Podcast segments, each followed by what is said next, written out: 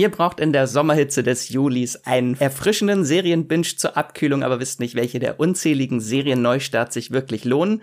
Keine Sorge, denn wir haben für euch wieder die 20 spannendsten neuen Serien und Staffeln herausgesucht, die diesen Monat an den Start gehen.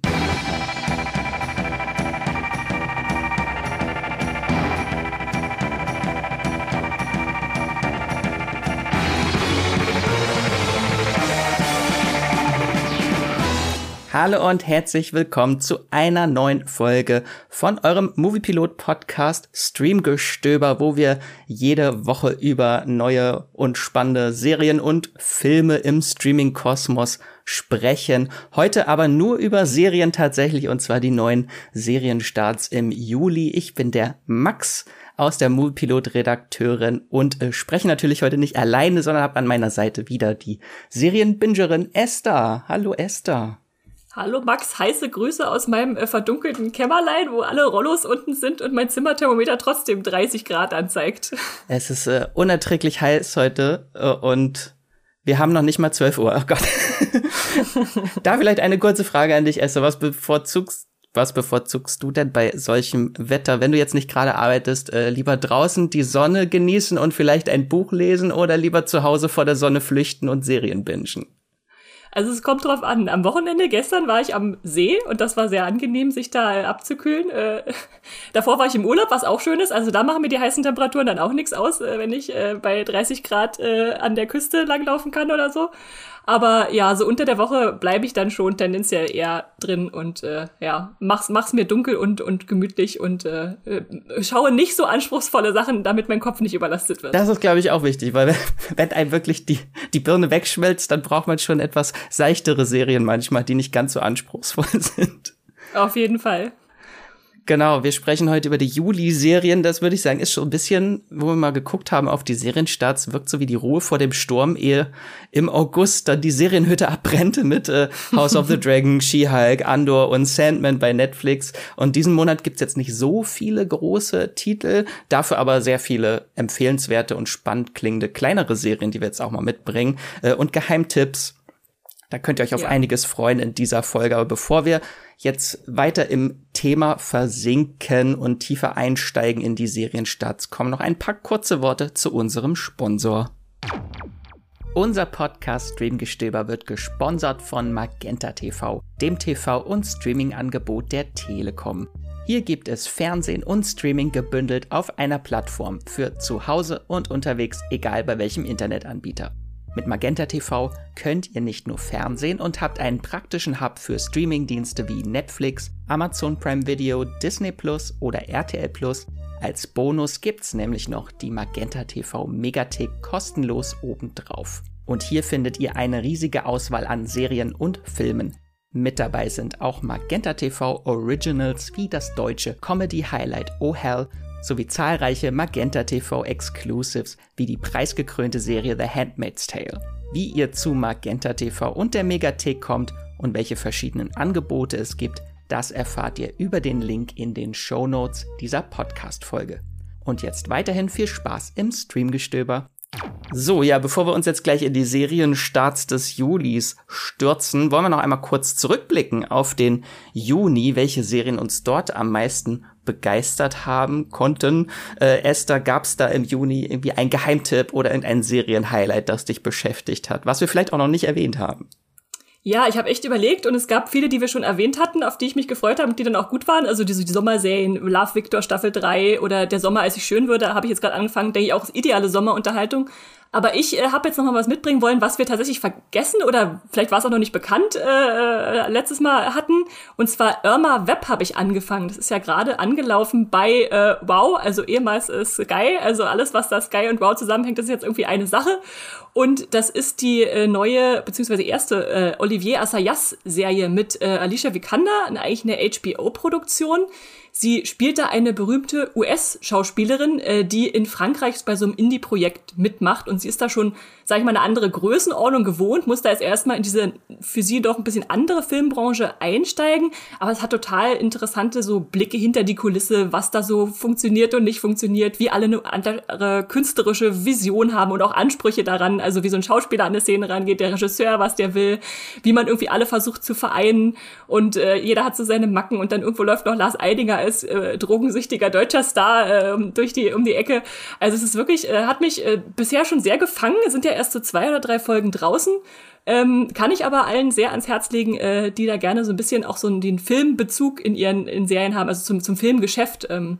Und das Witzige ist, dass es einfach so eine Metaserie ist. Also da dreht ein Regisseur ein Remake von ähm, dem Film beziehungsweise der Serie Les Vampires von äh, Louis äh, Feuillard aus dem Jahr 1915, also sehr alt, über 100 Jahre alt.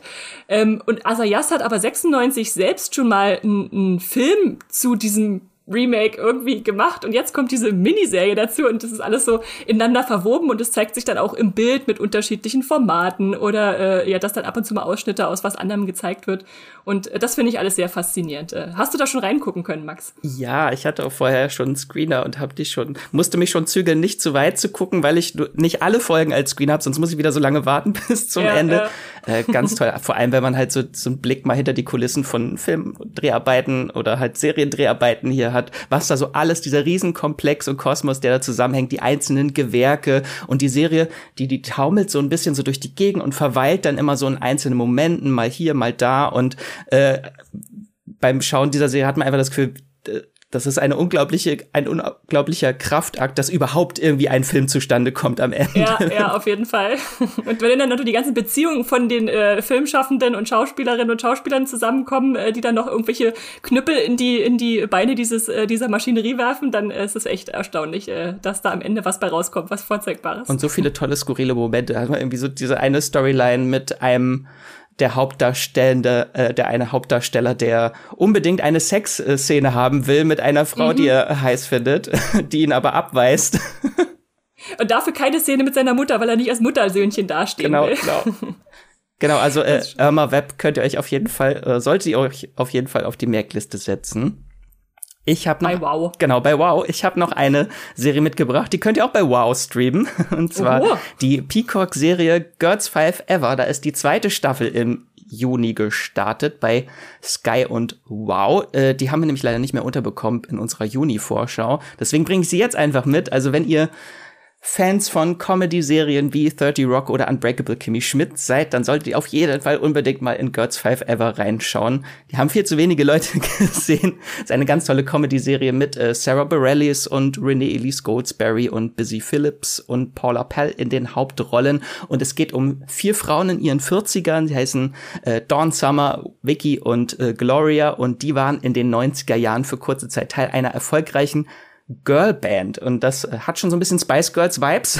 Die hat sich aber dann Anfang der 2000er haben sie sich wieder getrennt und all ihre Leben haben alle andere Richtungen eingeschlagen, aber als dann ihr größter Hit von damals von einem Rapper gesampelt wird, finden sie äh, wieder zusammen und wollen noch mal gemeinsam äh, versuchen an ihre alten Erfolge anzuknüpfen äh, und stürzen sich dabei von einer chaotischen und skurrilen Situation in die nächste. Äh, das ist unglaublich äh, witzig diese Serie, viele skurrile Charaktere äh, und es ist wirklich eine meiner Lieblingscomedies gerade. Also diese comichaften Charaktere. Es gibt geniale Gags und richtig gute Musik. Das ist auch das Wichtigste, wenn es um eine Girlgroup geht.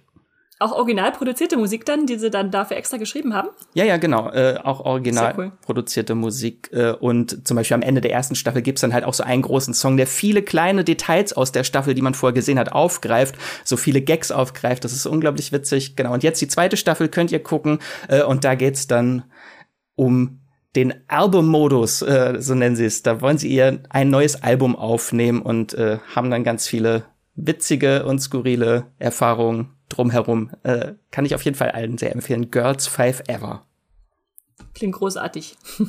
Und jetzt würde mich natürlich auch noch interessieren, äh, was schaut ihr, liebe ZuhörerInnen, gerade? Welche Serien suchtet ihr gerade durch? Was sind eure Highlights? Äh, schreibt uns äh, gerne eine Mail an podcast.moviepilot.de, weil Esther und ich wissen natürlich immer, was uns gefällt, aber würden natürlich auch mal gerne wissen, was euch gerade interessiert und begeistert. Oder auch, wenn ihr unseren letzten äh, Monatsvorschau-Podcast gehört habt und sagt, okay, von diesen 20 Serien habe ich eine geguckt und die war gut oder nicht gut, äh, dann lasst uns das auch wissen. Das interessiert uns auch. Wie konntet ihr Haus des Geldes, die 1 zu 1 Kopie mit aufnehmen? Oh, sprich mir nicht von Haus des Geldes Korea.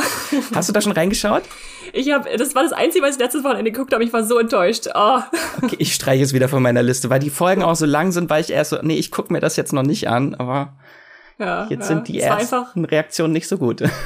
Nee, es ist halt wirklich, wirklich eine sehr, sehr dichte Kopie und ich, ich habe Haus des Geldes die ersten zwei Staffeln geliebt, aber das ist halt, wenn man da nichts Neues hinzufügen kann, warum dreht man es dann nochmal? Und vor allem Netflix ist halt eine internationale Plattform. Das heißt, alle, die wahrscheinlich Haus des Geldes gesehen haben, kennen, also kennen Haus des Geldes schon, wenn sie Haus des Geldes Korea gucken. Und der, der Knackpunkt, dass man sagt, es spielt in einer Zeit der Wiedervereinigung von Nord- und Südkorea so ein bisschen mit der wirtschaftlichen äh, Zone, die es da gibt, äh, also in der Zukunft quasi 2025, ist interessant, aber da machen sie einfach bisher nichts draus.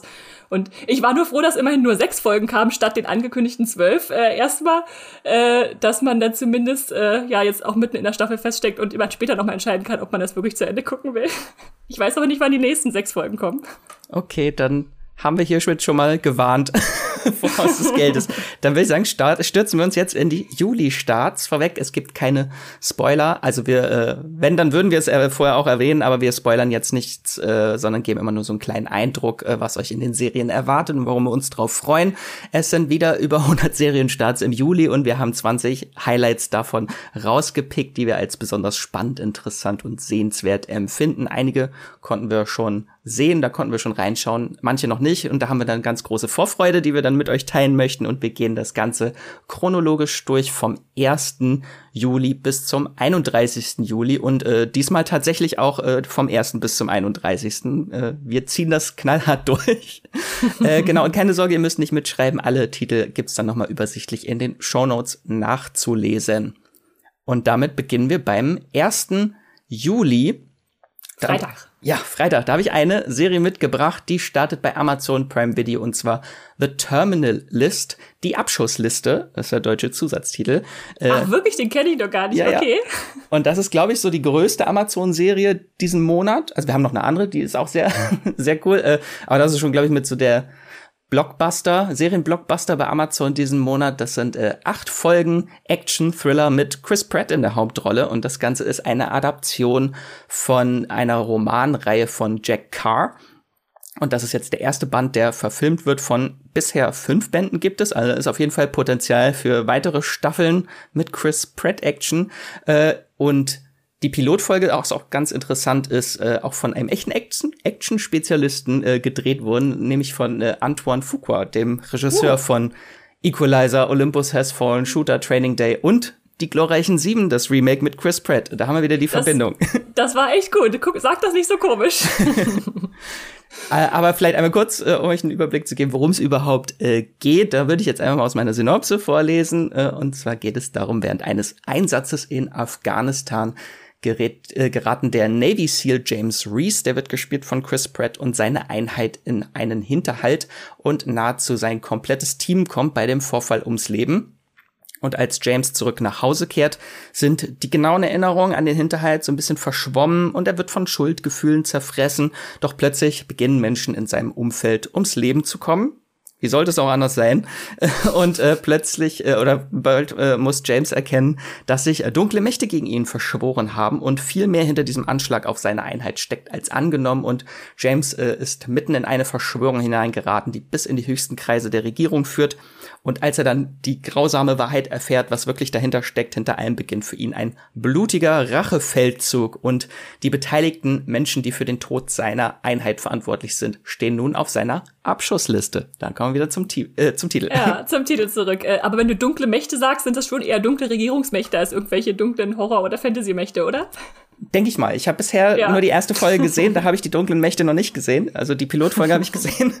Äh, aber dunkel ist sie auf jeden Fall auch die Serie. Also sie ist sehr dunkel. Okay, okay. Also für mich klingt das schon sehr nach, nach so einem Standard äh, Revenge, äh, irgendwas äh, Thriller mit Verschwörung, Verrat, ein Ex-Soldat, der irgendwie im Alleingang sich durchschlagen muss. Ich denke schon sehr für die Jack Ryan-Zuschauenden äh, äh, von Amazon auch so. Oder, oder Jack Chris Reacher, was ja auch so ein sehr großer Hit war für ja, ja, stimmt, ja. Amazon. Ist aber, also Reacher hat auf jeden Fall sehr auch auflockernde Momente und Humor. Das hat diese Serie gar nicht. Die ist sehr, sehr ernst, sehr rau und sehr düster. Äh, und sie hat einen sehr, sehr interessanten Cast, den will ich noch kurz erwähnen. Da haben wir halt neben Chris Pratt haben wir auch äh, Taylor Kitsch in einer Hauptrolle. Den kennen wir als John Carter. äh, Constance Wu äh, spielt mit aus äh, Crazy Rich und Hustlers.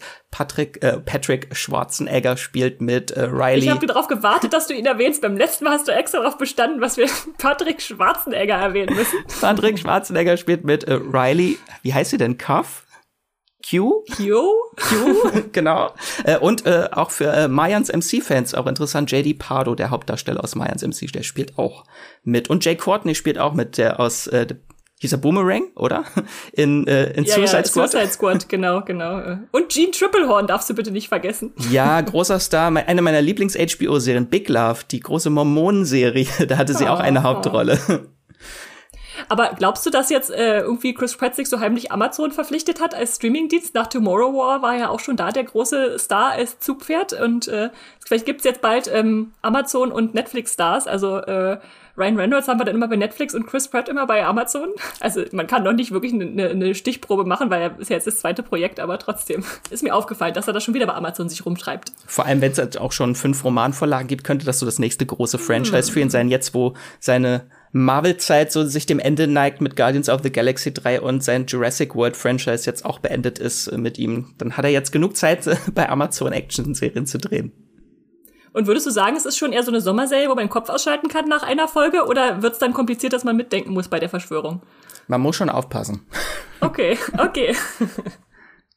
dann würde ich sagen, würd, äh, ja. springen wir keinen Tag weiter und bleiben beim ersten mit einem, ja. aber jetzt aber großen Blockbuster. Einem großen Blockbuster bei Netflix, äh, auch am Freitag, dem 1. Juli. Da kommen dann nämlich die letzten zwei Folgen, beziehungsweise Teil zwei von Stranger Things, der äh, vierten Staffel, die jetzt dann auch mal beendet wird. Ich finde es eigentlich ganz clever, dass Netflix die so geteilt hat, dass man erstmal diese, die ja schon, die ersten Folgen man ja schon sehr lang äh, schauen konnte, damit alle auf einem Stand sind und jetzt die letzten zwei, wenn vielleicht alle aufgeholt haben, jetzt noch mal kommen, dass man dann noch mal drüber redet.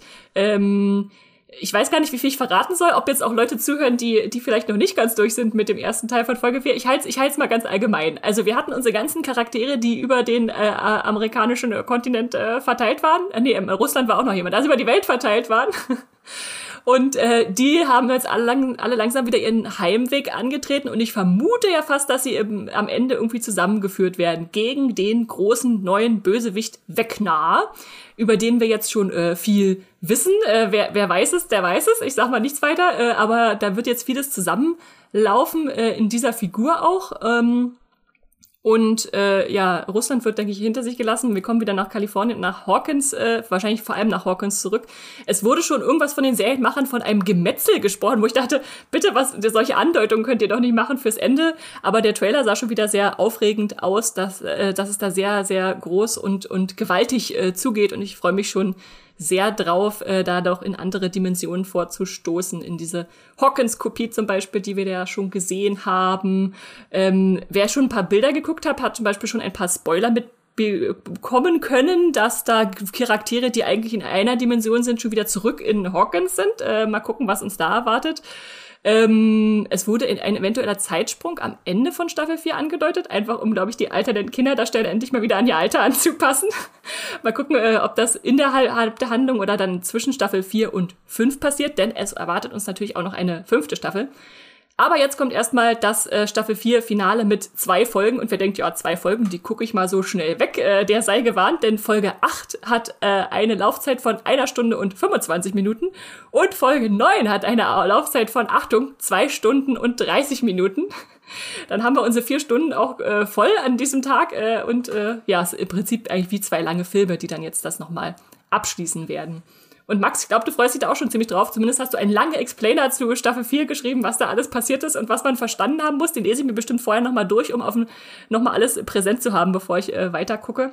Das fand ich auch. Ich hatte mich erst gewundert, oh, warum haben die das denn so gesplittet mit sieben Folgen und zwei hm, Folgen? Aber das hm. hat sich dann innerhalb der Handlung schon sehr gut ergeben, an welchem Punkt dieser Split erfolgt ist, wo man dann wirklich sehr, sehr viele Wendungen hat am Ende und dann mit so einem riesen Cliffhanger entlassen wird äh, in die kurze Pause bis zu den nächsten Folgen. Was, was was ich auch interessant finde, dass du gerade Zeitsprung gesagt hast.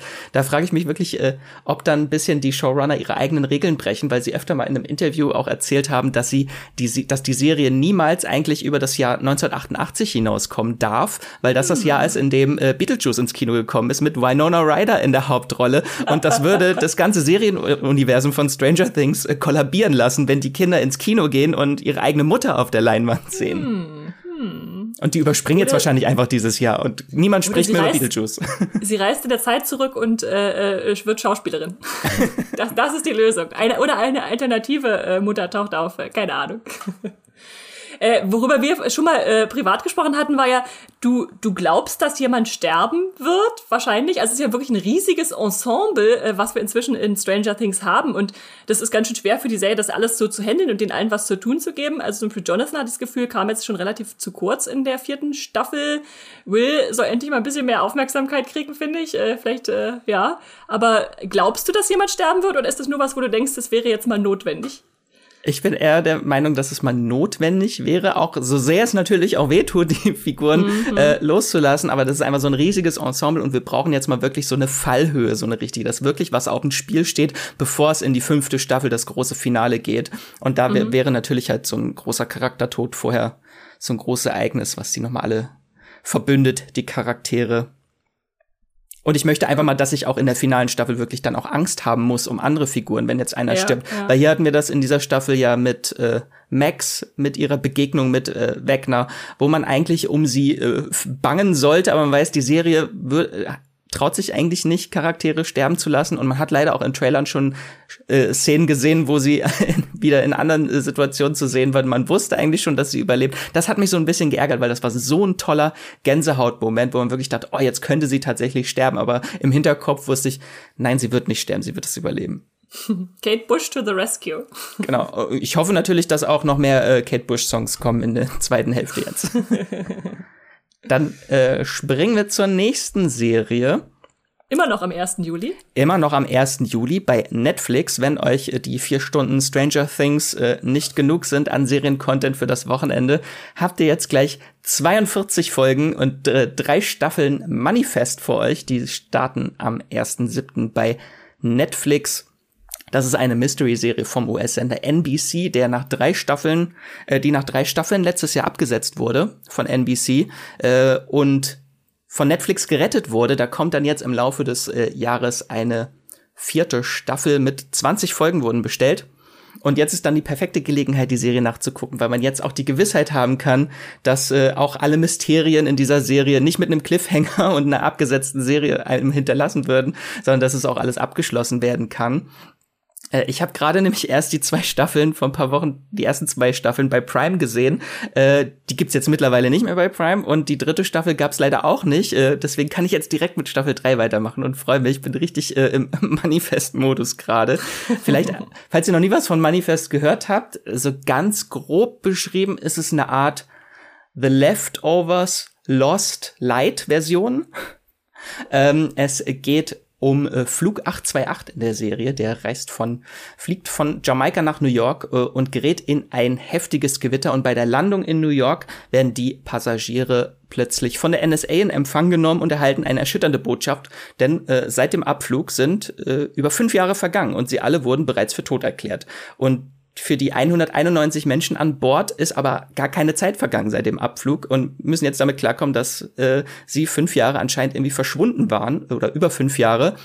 Klingt ein bisschen nach äh, Marvel, dem äh, Snap. Infinity War, ja. Genau, ja. ungefähr so ist das. Äh, und nun müssen diese 828ler einen Weg zurück in den Alltag finden, was sich als äußerst schwierig erweist. Und im Zentrum der Serie steht die Familie Stone ähm, mit äh, Familienvater Ben. Der wird übrigens gespielt von Josh Dallas, aka Prinz Charming aus Once Upon a Time. Also wenn ihr Once Upon a Time gesehen habt, wisst ihr, wen ich meine. Daher kam der mir bekannt vor. Ich habe den Trailer gesagt, oh, woher kennst du den? genau, der übrigens auch im echten Leben mit der Schneewittchen aus, dem, äh, aus der Serie verheiratet ist, mit Jennifer Goodwin. äh, Hier erfahrt ihr die Trivia von Max. Aber kommen wir zurück zum Manifest. Also es geht um Familienvater Ben, äh, der und seine Schwester, äh, die Polizistin Mick, sowie sein kleiner Sohn Cal, die saßen in diesem Flugzeug Äh, aber seine Ehefrau Grace und sein und äh, Kerls Zwillingsschwester Olive, die hatten einen anderen Flug genommen, weil das Flugzeug schon voll war. Äh, und nun müssen muss diese Familie damit klarkommen, äh, vor allem halt Grace und äh, Olive müssen damit klarkommen, dass sie ihre Liebsten, deren Tod sie längst betrauert haben, plötzlich wieder da sind. Ähm, aber es kommt noch ein weiterer wichtiger Mystery-Faktor mit ins Spiel, der sehr wichtig ist für Manifest. Und zwar die Zurückgekehrten haben alle telepathische Verbindungen zueinander und erhalten Visionen, sogenannte Berufungen heißen die in der Serie, die ihre Schicksale leiten und vor allem der Polizistin Mick auch bei dem einen oder anderen Fall helfen. Ähm, und was Manifest aber gerade so spannend macht, ist so diese Misch Mischung aus Mystery-Anteil und dem Charakterdrama. Deswegen meinte ich auch vorhin so Leftovers, Light, so wie gehen die Menschen plötzlich um, dass äh, andere Menschen nicht mehr da sind äh, und mit etwas Dass Unerklärlichem. Dass Schwester fünf Jahre älter ist als du. Ganz genau. Und die Serie erforscht halt so interessante Einzelschicksale, wie äh, Menschen haben, äh, kommen nach fünf Jahren plötzlich wieder zurück und ihre Partner haben andere Partner oder Partnerinnen plötzlich. Äh, Castaway, Tom Hanks, ja, ja, ist alles so, so eine Sachen. Cool, ja. Also mich hast du schon überzeugt, Max. Äh, das, Oder, das klingt schon echt spannend. Was halt auch spannend ist, zum Beispiel die, das wird leider nicht ganz so durchgehend thematisiert, aber am Anfang der Serie so die Ehefrau Grace äh, zum Beispiel ist plötzlich hoch verschuldet, als ihr Mann wieder zurückkommt, weil die Menschen wurden ja alle für tot erklärt und äh, es haben Lebensversicherungen bezahlt, die jetzt alle ihr Geld wieder zurückhaben oh, wollen. Und das sind das so, ja das sind so gesellschaftliche Sachen, die mit aufgegriffen werden ähm, für diese unerklärbare Rückkehr. So bei einem Teil der Bevölkerung schürt das extrem Hass auf diesen Menschen, auf diese Menschen, weil sie sich nicht erklären können, was, was mit denen passiert ist. Es gibt neue religiöse Bewegungen plötzlich. Äh, also es ist wirklich sehr, sehr spannend, was die Serie da aufmacht. In der ersten Staffel ist das schon so eine typische Network-Fall der Woche, beziehungsweise Berufung der Woche äh, Serie, aber schon sehr, sehr bingeable. Äh, und in der zweiten Staffel wird das dann ganz ein bisschen horizontaler in der Erzählung. Also so bestimmte Berufungsmysterien erstrecken sich dann über mehrere Folgen lang und Visionen ergeben dann erst viele Folgen später plötzlich Sinn. Das ist sehr, sehr spannend. Also für Fans von Mystery-Serien könnt ihr euch das auf jeden Fall angucken und äh, braucht keine Sorgen haben, dass es alle mit einem Cliffhanger endet und die Serie abgesetzt wird, weil sie wurde ja gerettet von Netflix. Aber die vierte Staffel kommt dann erst später zu Netflix, ne? Jetzt sind erstmal nur eins bis drei da. Genau, da gab es leider noch kein genaues äh, Startdatum. Das ist dann wahrscheinlich so ein bisschen wie bei Cobra Kai, aber die wurde ja, ja nicht gerettet, klar. aber so Aber man, mu man, muss ja jetzt erstmal, wenn man sie zum Beispiel wie ich noch nicht kennt, äh, entdecken und kann dann sich vielleicht noch auf Staffel 4 freuen. Das ist doch auch was Schönes. Also ich hatte irgendwo mal gelesen, dass es so im Winter wahrscheinlich kommt, die vierte Staffel. Da hat man jetzt ein bisschen Zeit, die drei Staffeln sich anzugucken. Wie viel, wie viele Folgen haben die drei Staffeln? Äh, also insgesamt sind 42 Folgen. Die erste ah, ja, Staffel okay. hat 16 und die zweite und dritte Staffel haben jeweils 13 Folgen. Also ist jetzt keine okay. Network-Serie mit 24 schon, ich hatte Folgen. schon 22 oder so verfürchtet. Okay, na, das, das könnte ich schaffen. Ja, ich mag auch diese, diese, das ist auf eine menschliche Ebene heruntergebrochene von so Mystery-Serien wie, hast du ja schon gesagt, Leftovers. Ich habe gerade auch noch an Flash Forward gedacht. Die mochte ich auch damals sehr mit diesen Visionen in die Zukunft haben und damit umgehen müssen. Äh, ja, cool. Okay, kommt, kommt auf die Liste. Schau ich auf jeden Fall mal rein. Äh, danke für die Empfehlung, Max. Bin ich sehr gespannt auf deine Meinung dann. Ja, ja. Dann jetzt springen dann wir aber endlich weiter. Und zwar endlich zum ein neues Datum. 6.7., 6. Juli. Da bleiben wir aber bei Netflix, Esther. Was hast du mitgebracht? Genau, am 6. Juli startet bei Netflix King of Stonks. Äh, ein sehr interessanter Titel für eine Serie. Bei uns in der Redaktion heißt es eigentlich nur das deutsche Wolf of Wall Street äh, weil äh, es da in diese ja, Finanzwelt äh, geht und es ist vor allem, was es besonders interessant macht, von den Machern von How to Sell Drugs Online Fast, also äh, Philipp äh, Kessbohrer und Matthias Murmann.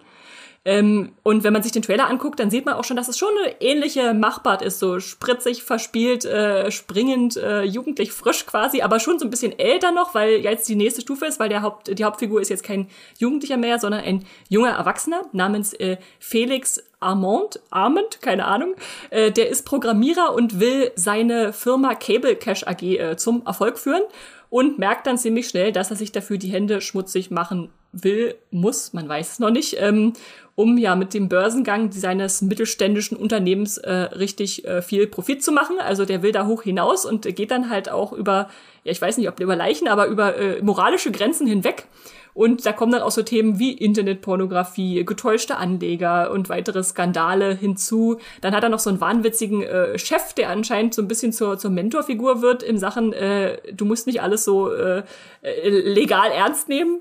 Und ja, gerät er in so einen Strudel von Betrügereien und Kriminalität und äh, dass irgendwie alle gegeneinander ausgespielt werden.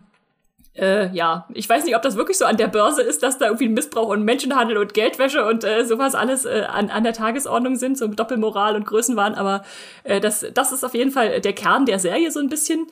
Und äh, es basiert genau wie How to Sell Drugs Online äh, fast wieder auf einer wahren Geschichte, äh, einem großen deutschen Wirtschaftsskandal, äh, der beschrieben wird äh, mit vom Programmierer zum größten Betrüger der deutschen Nachkriegsgeschichte. Ui.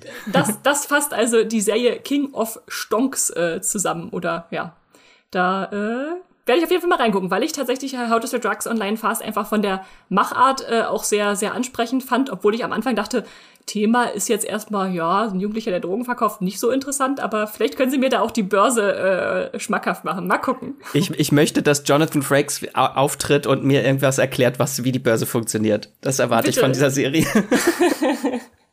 mal gucken, ob sie den zurückholen. Ich, äh, das ist ja eigentlich ein, Trick, den man nur einmal bringen kann, so als ja, Trick. Ja. Äh, mal gucken. Vielleicht holen sie jemand anderen für dich, von dem du dann überrascht bist, Max. Äh, ist das was, was du dir anguckst, oder äh, ist das noch auf der Mal-Sehen-Liste bei dir? Äh, das auf der Mal-Sehen-Liste, weil so viel gerade startet, aber ich habe mhm. schon, äh, schon Bock auf die Serie, weil ich auch diesen Stil äh, von How to Sell Drugs Online Fast sehr cool fand. Das ist einfach so mhm. in die Fresse-Stil, einfach irgendwelche Bilder ja, auf ja. einen einschlagen. Bin ich auch gespannt, ob sie da an den Erfolg anknüpfen können von ihrer vorigen äh, Serie. Genau. Das startet also am 6.7. King of Stonks bei Netflix. Und damit übergebe ich wieder an dich am 8.7. Was startet denn da bei, auch noch bei Netflix, Max? Ja, da ist die längste Nacht äh, bei Netflix.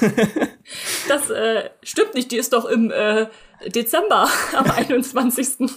so heißt zumindest äh, der Serientitel. Das wird eine lange Nacht, wenn ihr sie durchbinscht, äh, die Serie. Äh, das ist nämlich eine neue spanische Thriller-Serie, die, glaube ich, ziemlich spannend für Haus des Geldes-Fans ist, wenn ihr jetzt nicht Haus des Geldes Korea gerade guckt. Äh, und das Ganze sind nur sechs Folgen. Ich halte es jetzt mal kurz und gebe kurz einen Einblick in die Synopse von der Serie. Äh, es wird eine sehr lange Nacht in der Strafanstalt Monte Bakua. Äh, bei Einbruch der Dunkelheit umzingeln bewaffnete Männer plötzlich das Gefängnis. Jegliche Kommunikation nach außen wurde gekappt.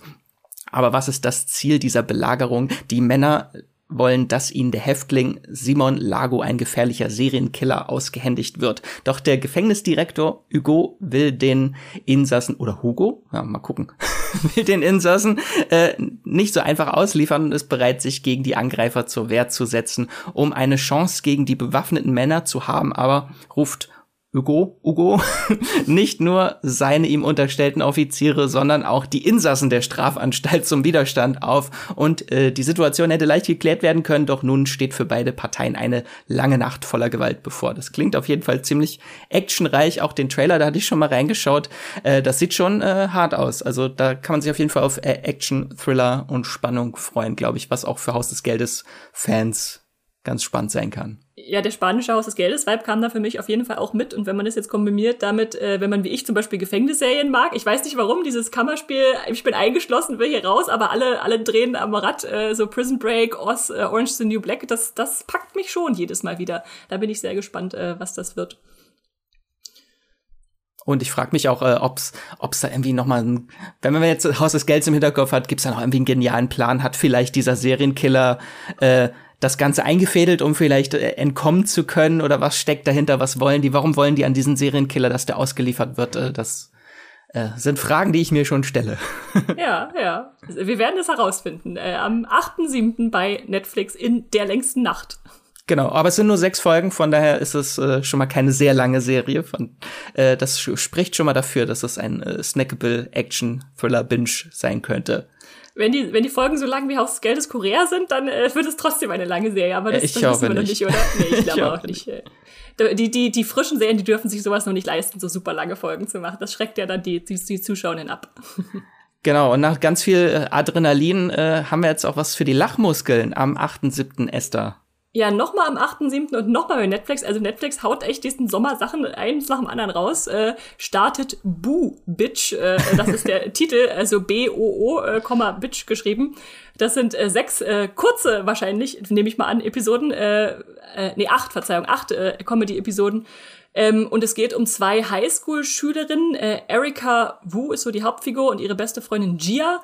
Und die wollen vor dem Abschluss noch mal einen drauf machen, weil sie bisher nämlich eher brave Mädchen waren und äh, aber dann dadurch natürlich nicht die Aufmerksamkeit bekommen haben, die sie vielleicht gern gehabt hätten von gewissen äh, heißen Typen in ihrer in ihrem Jahrgang oder so.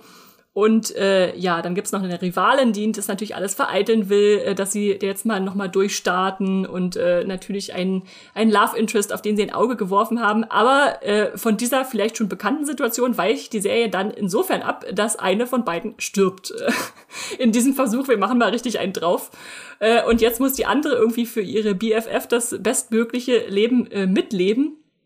Und äh, ja, das, diese Serie spielt so ein bisschen mit diesem Unfinished Business-Gedanken. Also dieses, dass die eine ist dann als Geist äh, quasi immer an der Seite der anderen und äh, will dann quasi Sachen erleben äh, und kann aber irgendwie auch Dinge anscheinend noch anfassen, äh, so wie es im Trailer aussah. Ich, ich weiß noch nicht genau, wie die Regeln dieser Geisterwelt funktionieren. Ich habe diesen Trailer nicht verstanden. Das sah für mich auch aus, als ob andere Menschen sie noch sehen können, aber sie sagt, sie ist ein Geist. Das wirkte alles sehr verwirrend für mich. Ja, und ich weiß auch nicht, warum ein totes Reh auf dem Plakat drauf ist. Ob das der, die Todesursache äh, irgendwie ist. Also es ist alles noch äh, ein bisschen ver verquer, aber irgendwie auch äh, lustig, äh, witzig. Man sieht dann im Trailer zum Beispiel, wie sie erstmal die okkulten Goth-Kids äh, kontaktieren äh, wahrscheinlich so um den Einstand irgendwie ins Leben, wir müssen wieder Kontakt aufnehmen zu haben. Für mich sieht es ein bisschen aus wie ähm, der Film Booksmart, den ich sehr mochte, aber mit einem übernatürlichen Twist. Und äh, die, äh, den Star, den ihr wahrscheinlich als Netflix-Fans äh, äh, kennt, das ist Lana Condor, äh, die natürlich in der To All the Boys-Reihe die Hauptdarstellerin gespielt hatte. Also die kehrt da jetzt wieder zu Netflix zurück. Vielleicht baut der Netflix da wieder das eigene Star-System aus, wer weiß. Mm. Und die andere kam mir auch bekannt vor, musste ich aber nachgucken, die die äh, beste Freundin Gia spielt. Das ist nämlich äh, Zoe Margaret Coletti und äh, die hat, äh, wenn ihr Fear the Walking Dead guckt, äh, mhm. äh, Dakota gespielt. Und da dachte ich, okay, im Trailer war sie mir sympathisch, im Fear the Walking Dead war sie mir total unsympathisch. Bin mal gespannt, was sie jetzt da draus machen. Und äh, ja, ge äh, geschöpft wurde diese Serie von Aaron Ehrlich, äh, die zum Beispiel bei Crazy Ex-Girlfriend mitgeschrieben hat. Und ich glaube, das könnte, das könnte ein lustiger Spaß werden, äh, wenn sie was, was äh, Abgedrehtes äh, draus machen, was man bisher noch nicht gesehen hat. Also ich äh, schaue da bestimmt mal rein. So eine schöne Sommerserie, glaube ich auch. Ja, ja. Das ist also Boo Bitch am 7. Juli bei Netflix. Nicht am 8.? Oh, ja, am 8. Juli. Zahl, Zahlen lesen ist schwer. Äh, äh, dann mach doch gleich weiter mit dem 8. Juli, äh, was dann noch so kommt an diesem Tag, Max. Genau, jetzt wird's wieder düster. Noch eine Knastserie, noch eine Gefängnis-Thriller-Serie, äh, auch am yes. 8.7., aber bei Apple TV Plus. Und die heißt In with the Devil, beziehungsweise Originaltitel ist Blackbird. Verstehe einer warum? ich weiß warum. Ich habe extra nachrecherchiert, weil ich mich auch gewundert habe, warum sie jetzt aus Blackbird in with the Devil machen. Und die äh, Vorlage von äh, äh, diese Sachbuchvorlage, die heißt nämlich In with the Devil: A Fallen Hero, a Serial Killer and a Dangerous Bargain for Redemption von James Keen, falls ihr das lesen wollt. Genau, und das ist eine Gefängnis-Psychothriller-Miniserie mit äh, Taron Edgerton in der Hauptrolle, der, der Kingsman und Rocketman-Star. Also Erste Serienrolle, oder bei ihm? Ich glaube ja. Auf jeden Fall so in der Hauptrolle, die er ja, anführt. Ja. Äh, und auch sehr interessant, Paul Waterhauser spielt auch eine Hauptrolle. Den kennen die meisten sicher als äh, Stingray aus äh, Cobra Kai. Stimmt. Äh, das ist interessant, dass du das jetzt sagst. Ich habe zuerst bei ihm an Filme gedacht, sowas wie I, Tonya, Richard Jewell, yeah. Cruella. Äh, da hat er schon auch immer interessante Rollen gehabt. Also der sucht sich äh, gute Projekte raus.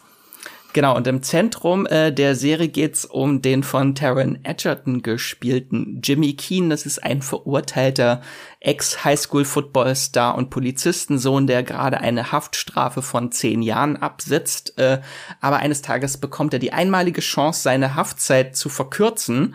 Ähm, dafür soll er in einen Hochsicherheitstrakt für geisteskranke Straftäter eingeschleust werden und sich dort mit dem mutmaßlichen Serienmörder Larry Hall, der dann von äh, Paul Waterhauser gespielt wird, anfreunden und äh, soll ihm dabei nicht nur ein Geständnis äh, entlocken, sondern auch herausfinden, wo die Leichen von dessen weiblichen Opfern vergraben sind, weil äh, es ist so ein Spiel auf Zeit für Jimmy, weil dieser äh, mutmaßliche Serienmörder ein Berufungsverfahren äh, kurz bevorsteht für ihn äh, und äh, hat dadurch eine Möglichkeit auf baldige Freilassung, wenn die Polizei ihm äh, nicht nachweisen kann, dass er wirklich diese Frauen getötet haben und sie die Leichen finden.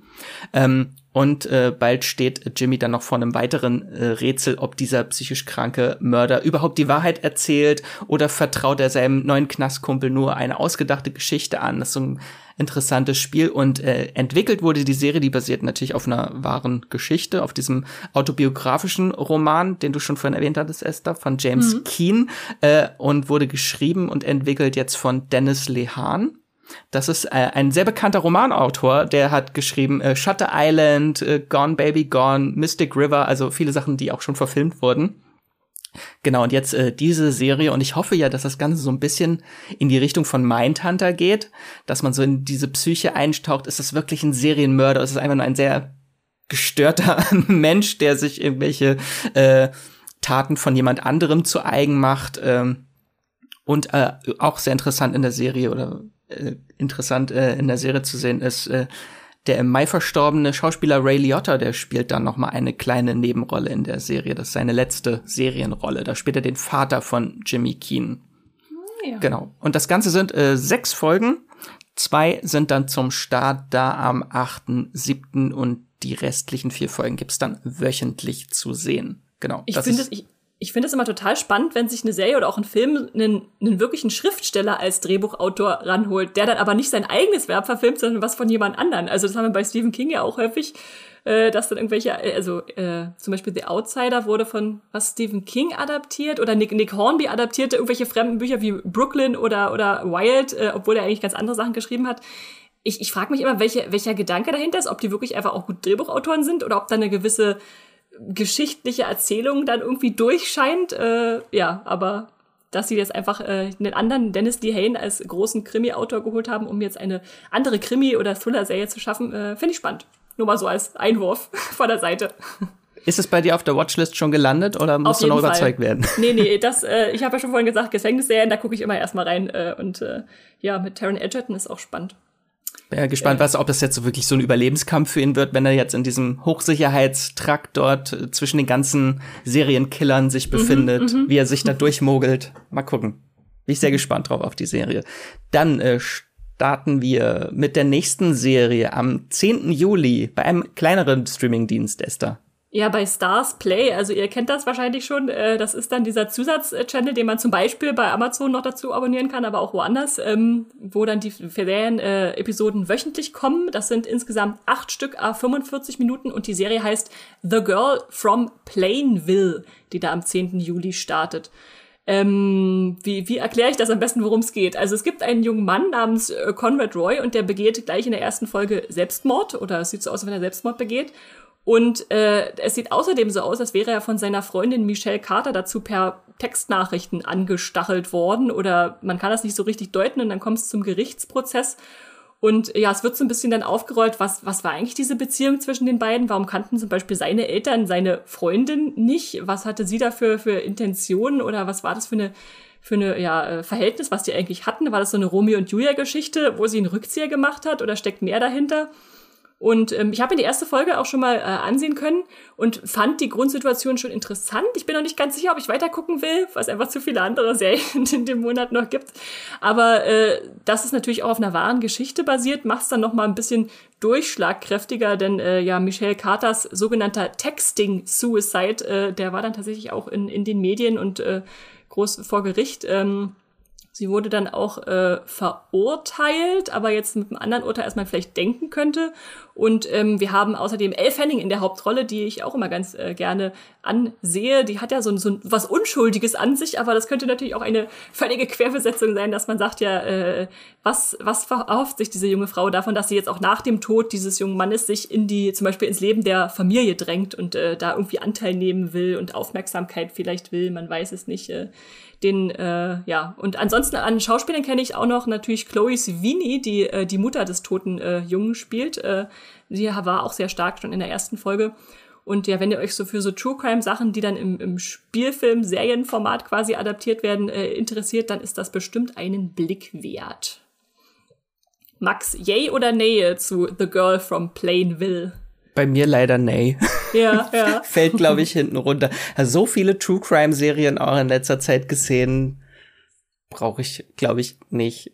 Ja, ja. Aber ich will es jetzt niemandem absprechen. Also es gibt bestimmt Grund äh, zur Freude und vor allem halt Elle Fanning in der Hauptrolle ist natürlich auch sehr cool. Die wird auch in vielen Kritiken immer gelobt von der Story, dass äh, mhm. äh, über die Serie, dass sie da wirklich so ein Highlight ist. Okay. Also entscheidet es selbst. Äh, ihr wisst jetzt, worum es geht. Äh, am 10.7. bei Stars Play geht's los. Und damit Weiter? kommen wir zum 14.7. Ja. Und das ist eine Serie, die definitiv auf meiner Watchlist steht, auf die ich mich sehr freue.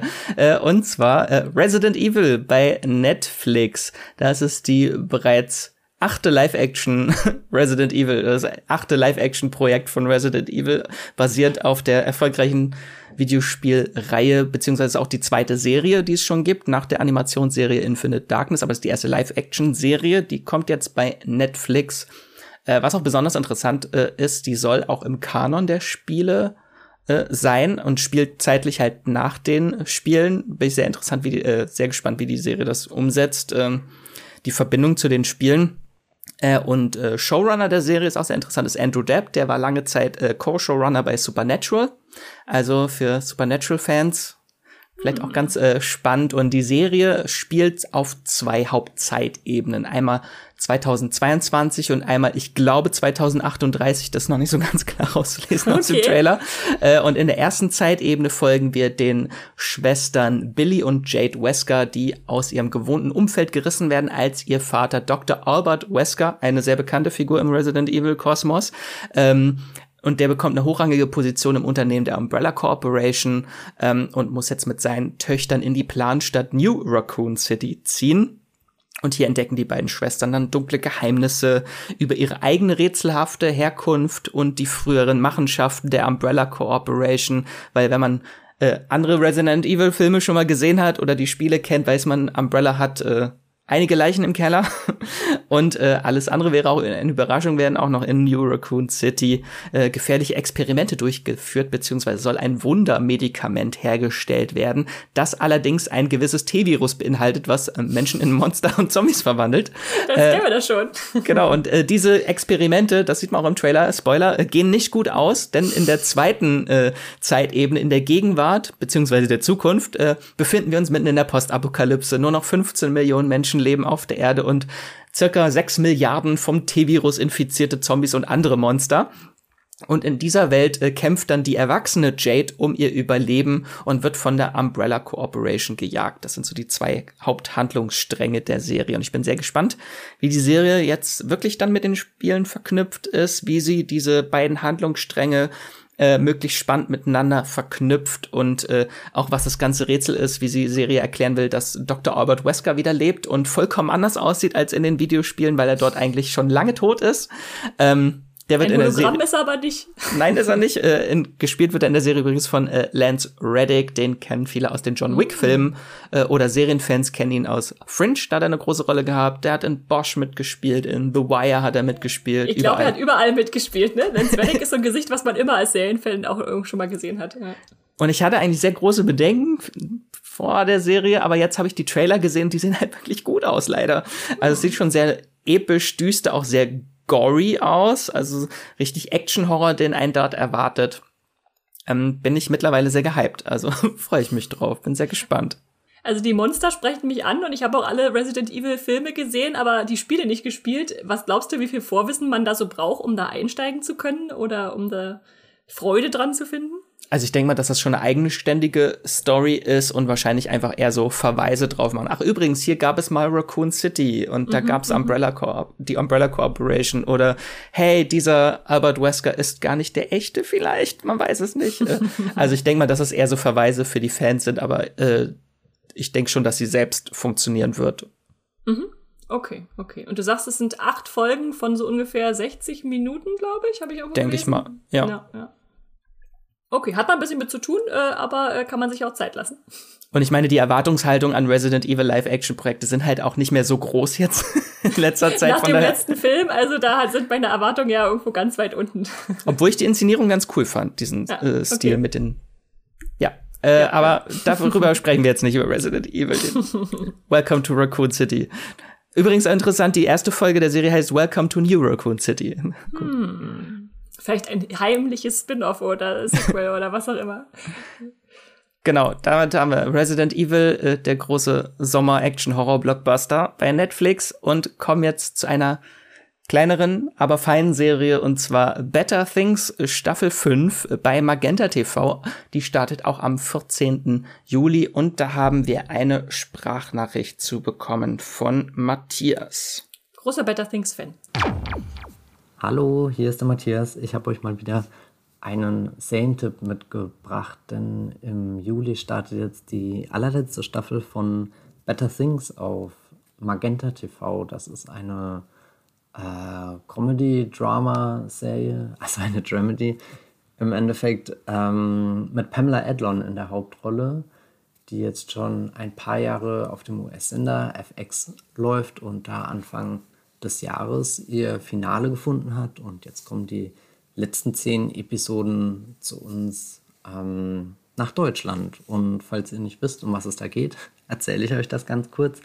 Pamela Adlon spielt Sam Fox. Das ist eine Schauspielerin, die mehr oder weniger erfolgreich in Los Angeles lebt und äh, drei Töchter hat, die sich in unterschiedlichen Altersstufen befinden. Und dadurch kommt natürlich noch ein großer Coming-of-Age-Aspekt in die Serie hinein. Die fünfte Figur, die noch wichtig ist, wäre die Mutter von Sam. Also das sind dann so drei Generationen abgebildet und alle diese Generationen befinden sich auf der Suche äh, nach ihrer eigenen Identität, nach äh, dem, was sie an ihrem Punkt in ihrem Leben herausfinden wollen, erreichen wollen, werden natürlich äh, damit konfrontiert, was äh, alles nicht so geil gerade läuft in ihrem Leben. Also es ist eine Serie, die sehr viel auf diese Familie blickt, auf die persönlichen Beziehungen untereinander. Im Endeffekt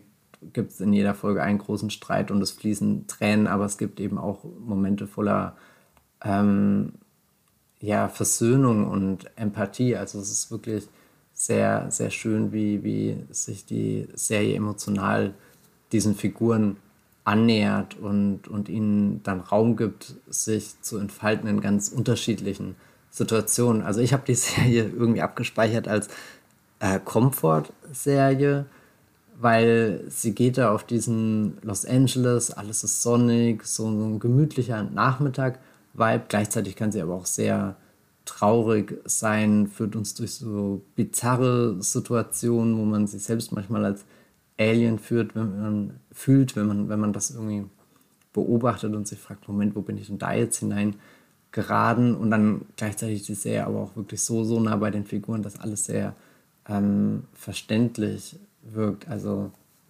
diese äh, Familie, die Fox-Familie, ist mir sehr ans Herz gewachsen in den letzten Jahren und ich bin ein bisschen traurig, dass das jetzt die letzte Staffel ist, weil irgendwie hat sich Better Things äh, sehr, sehr gut immer angefühlt, dass das eine der Serien war, die nie groß irgendwie diskutiert wird, obwohl sie wirklich exzellent ist, sondern eher so, so dieser kleine, weiß nicht, kleine Comfort-Traum, der da so ums Eck kommt und äh, dich zehn Folgen lang einmal eine komplette emotionale Achterbahn ähm, erleben lässt.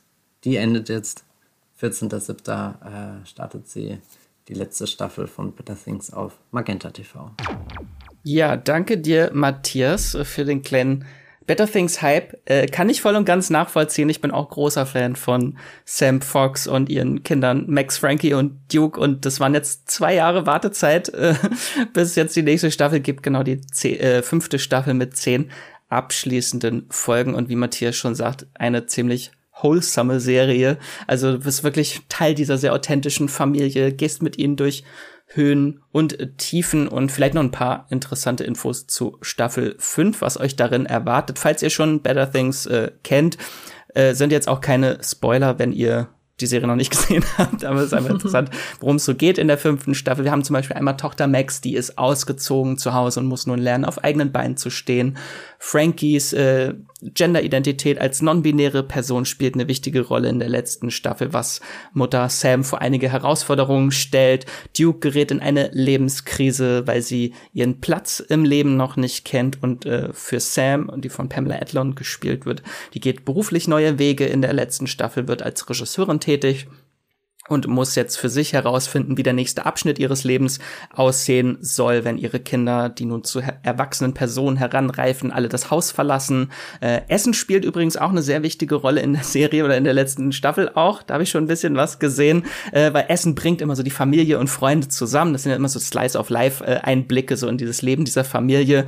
Und da gibt's eine wirkliche Highlight-Folge, die äh, Sam äh, kocht Borscht. Äh, mehr will ich dazu nicht sagen. Das ist eine ganz, ganz großartige Folge und auch ein sehr toller Running Gag in der fünften Staffel äh, ist zum Beispiel, dass die Kinder zu ihrer Mutter immer sagen, okay, Boomer. Und äh, Sam wütend, sehr wütend darauf reagiert und sagt, sie gehört zur Generation X. Äh, das ist auch so ein Running Gag, der sich da durchzieht.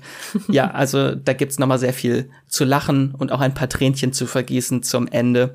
Und was vielleicht auch noch erwähnenswert ist, äh, was vielleicht noch nicht so ganz durchgekommen ist, dass die Serie ist wirklich toll und kreativ inszeniert. Äh, Pamela Adlon hat auch die meisten Folgen selber Regie geführt von der Serie und hebt das Ganze wirklich nochmal auf so ein neues Level, was es wirklich zu so einem Serienkunstwerk macht, diese Serie. Also die sollte jeder Serienfan gesehen haben, würde ich äh, sagen. Und ab 14.07. könnt ihr jetzt die komplette Serie mit allen 52 Folgen insgesamt dann auch bingen, wenn die letzte Staffel da ist.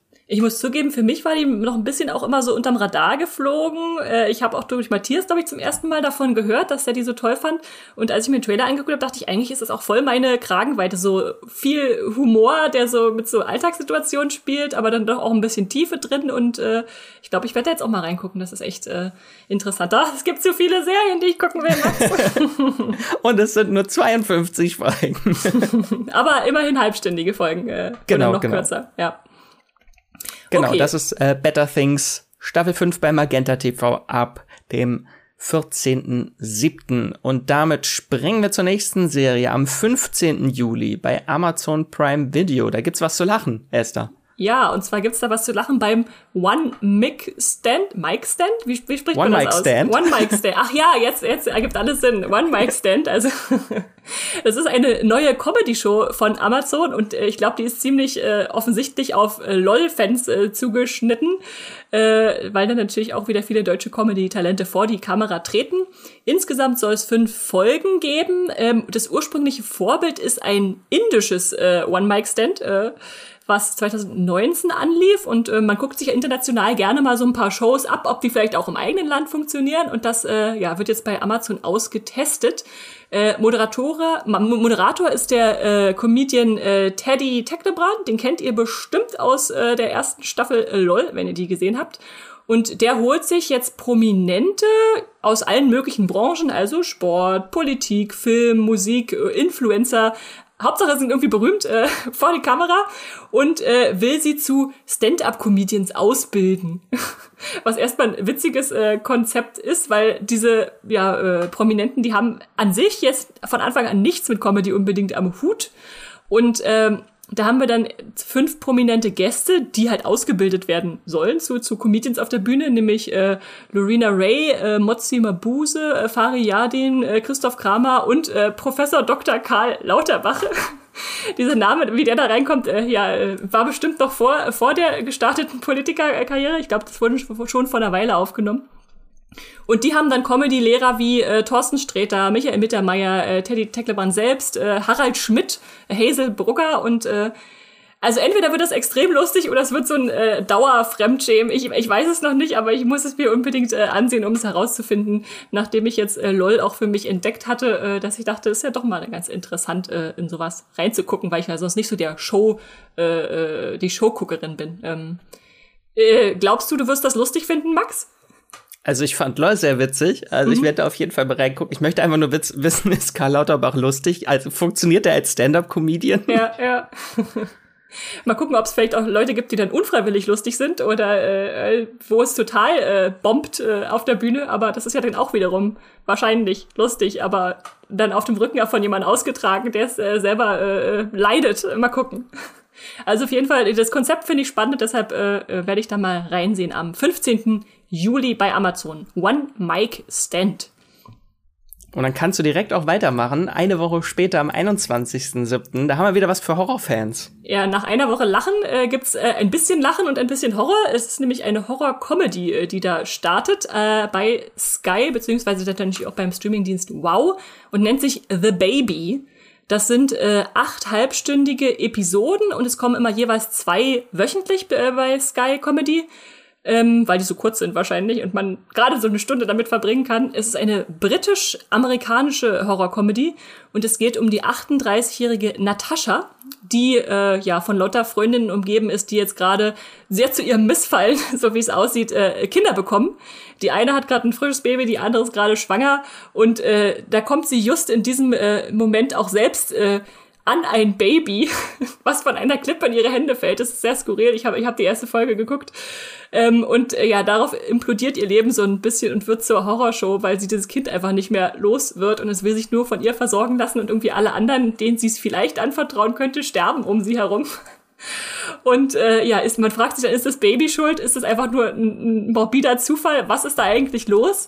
Und äh, ich finde es spannend, die Serie, weil sie schon irgendwie so ideal auf, auch auf junge Mütter beziehungsweise auf äh, Leute, die junge Eltern kennen, zugeschnitten ist. Äh, schon sehr schwarzhumorig mit diesen Abhängigkeiten voneinander, abgründig, äh, was, was so ein Kind mit, mit dem eigenen Leben anstellt. Also es gibt dann zum Beispiel so eine Szene, da habe ich mich äh, sehr wiedergefunden äh, in der ersten Folge. Da sitzt sie mit ihren Freundinnen am, äh, am äh, abends zusammen und die wollen irgendwie was äh, einen Spieleabend oder irgendwas machen. Aber die eine hat ihr Baby mitgebracht und das wacht dann auf. Und immer wenn sie ihr irgendeine tolle Geschichte erzählen will, die sie gerade erlebt hat, dann, dann ist sie vom Baby abgelenkt. So kurze Aufmerksamkeitsspanne kann ihr gar nicht richtig zuhören.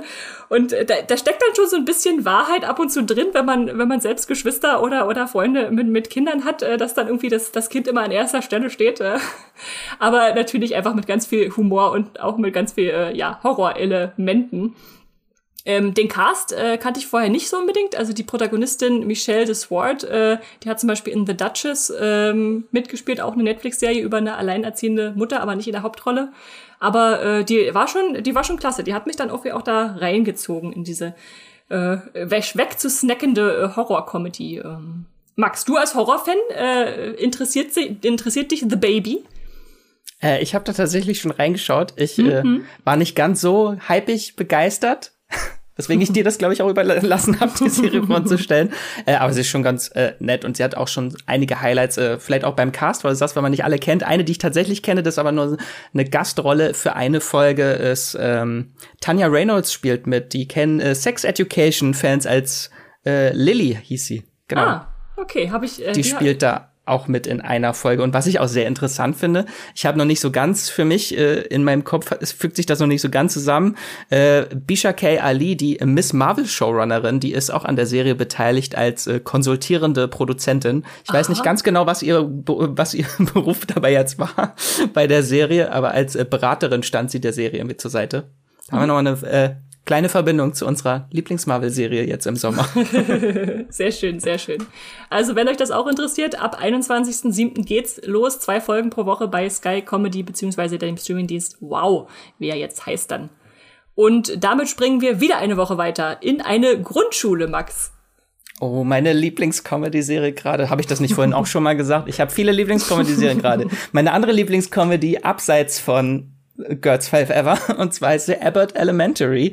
Die äh, startet bei Disney Plus endlich. Äh, und ich würde sagen, das ist die beste Workplace-Comedy seit Brooklyn 99. Also jetzt schon mal die Messlatte sehr hoch gelegt. Hm. Ähm, die gab es bereits in den USA zu sehen bei ABC und wurde mit äh, großer Begeisterung auch aufgenommen. Die Serie hat sehr gute Bewertungen. Ähm, Staffel 2 ist schon bestellt und jetzt könnt ihr dann die erste Staffel mit 13 Episoden bei Disney Plus gucken. Und die ist halt clever, ehrlich, hat unglaublich tolle Figuren und ist verdammt witzig, die Serie. Also wenn ihr Fans von Comedies wie Brooklyn Nine-Nine, Parks and Recreation, Superstore und auch Prise Modern Families auch mit drin äh, seid, dann äh, gehört die Serie auf jeden Fall auf eure Merkliste. Aber vielleicht erstmal, was es überhaupt ist. Abbott Elementary, es ist eine Mockumentary, bei der eine Kameracrew den Erlebnissen verschiedener Lehrkräfte Kräfte an der Willard R. Abbott Elementary School, also eine Grundschule in Philadelphia, folgt, an der hauptsächlich auch People of Color arbeiten. Und äh, die Lehrenden hier arbeiten unter sehr, sehr schweren äh, Bedingungen, haben kaum finanzielle Mittel und müssen sich Tag ein, Tag aus um die zahlreichen Kinder aus sozial schwächeren Gegenden kümmern. Und die meisten neuen Lehrkräfte halten es eigentlich äh, kaum mehr als ein Jahr aus an dieser Schule. Äh, und äh, zu dem Ensemble der Serie beziehungsweise dem Kollegium der Abbott Elementary gehören äh, der neue Vertretungslehrer Gregory, der eigentlich überqualifiziert ist und lieber den Posten des Schulleiters innehaben würde, äh, und äh, dem die selbstverliebte Schulleiterin Ava Coleman ständig schöne Augen macht, was sehr problematisch teilweise mhm, ist. Mhm. Äh, die hat ihren Job übrigens auch nur durch Erpressung erhalten und äh, liebt es, ihre Untergebenen zu triezen. Äh, dann hätten wir noch die äh, quasi Hauptfigur der Serie, Janine, eine zweite Klasse Lehrerin, beziehungsweise Lehrerin der zweiten Klasse. Ähm, die ihrer Berufung mit großer Leidenschaft, Enthusiasmus und Naivität nachgeht. Äh, und ihr Vorbild ist die alteingesessene und erfahrene Kindergartenlehrerin Barbara Howard, die oft von der Unbedarftheit äh, der jungen Lehrenden angenervt ist. Und das ist so eine Lehrerin, von der man sofort ein bisschen Angst hat, wenn man sie sieht. Also ich weiß nicht, ich glaube, jeder hatte bestimmt so eine so eine mhm. altgesessene Lehrerin. Bei mir war es meine Biolehrerin, wo man sofort Angst hat vor dieser Person. Äh, und dann gibt es noch äh, den Geschichtslehrer Jacob, der hip und cool sein will, aber eigentlich in jeder Situation der Inbegriff von awkward ist. Äh, und dann haben wir noch die zweite Klasselehrerin Melissa Cementi, die dank ihrer italienischen Wurzeln öfter mal ihre fragwürdigen Beziehungen spielen lässt, um an notwendige Materialien für den Unterricht zu kommen, die vielleicht vom Lastwagen gefallen sind oder nicht. Äh, und äh, also ich habe selten eine Comedy-Serie gesehen, die mich in so kurzer Zeit so gehuckt hat wie Abbott Elementary. Also es ist ein wirklich ganz tolles eingespieltes Ensemble an Charakteren, deren Marotten und Eigenschaften man wirklich sehr schnell kennenlernt, weil sonst gibt's ja immer viele Comedy-Serien, wo du sagst, musst erstmal die erste Staffel durchhalten, um mhm, diese Figuren mhm. alle und die äh, Jokes und Running Gags kennenzulernen. Das hat hier sehr, sehr schnell funktioniert. Und äh, Highlight für mich ist eindeutig die Schulleiterin Ava Coleman. Die wird gespielt von Janelle James. Äh, die ist maximal unqualifiziert als Schulleiterin. Sie ist egozentrisch, politisch unkorrekt und extrem unverschämt äh, und liefert einfach mit jeder Szene ein Meme ab, was man für, jeden, für jede Situation im Leben gebrauchen kann. Äh, also dieses wirklich ein großes Highlight. Und von der Besetzung kannte ich tatsächlich vorher niemanden. Das sind alles für mich neue Gesichter gewesen, außer Tyler James Williams, äh, der den Vertretungslehrer Gregory spielt. Ist das der, der, der im Trailer als Stripper vorgestellt wird? Ich glaube ja, das ist äh, Noah aus The Walking Dead. Also wenn ihr die ikonische Szene aus Staffel 5, die mit einer Drehtür zusammenhängt, noch äh, kennt, äh, das ist äh, Tyler James Williams, der jetzt als da, Schullehrer spielt. Da kommen Erinnerungen hoch, Max, da kommen Erinnerungen hoch. ja, ich muss, ich habe bisher auch nur den Trailer gesehen, aber ich habe sehr laut gelacht beim Gucken und dachte, okay, kommt sofort auf die Watchlist. Also es ist, es spielt zwar in der Grundschule, aber es ist definitiv keine Kinderserie.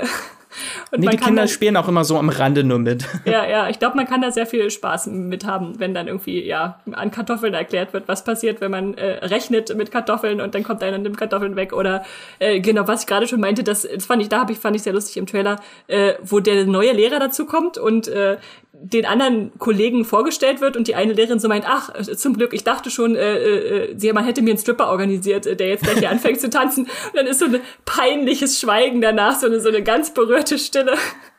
Also so ein bisschen Fremdscham ist da sicherlich auch dabei, aber äh, sah sehr unterhaltsam aus. Und gerade so kleine 20 Minuten Episoden, das guckt sie bestimmt gut weg. Weißt du, wie viele Folgen die erste Staffel hat?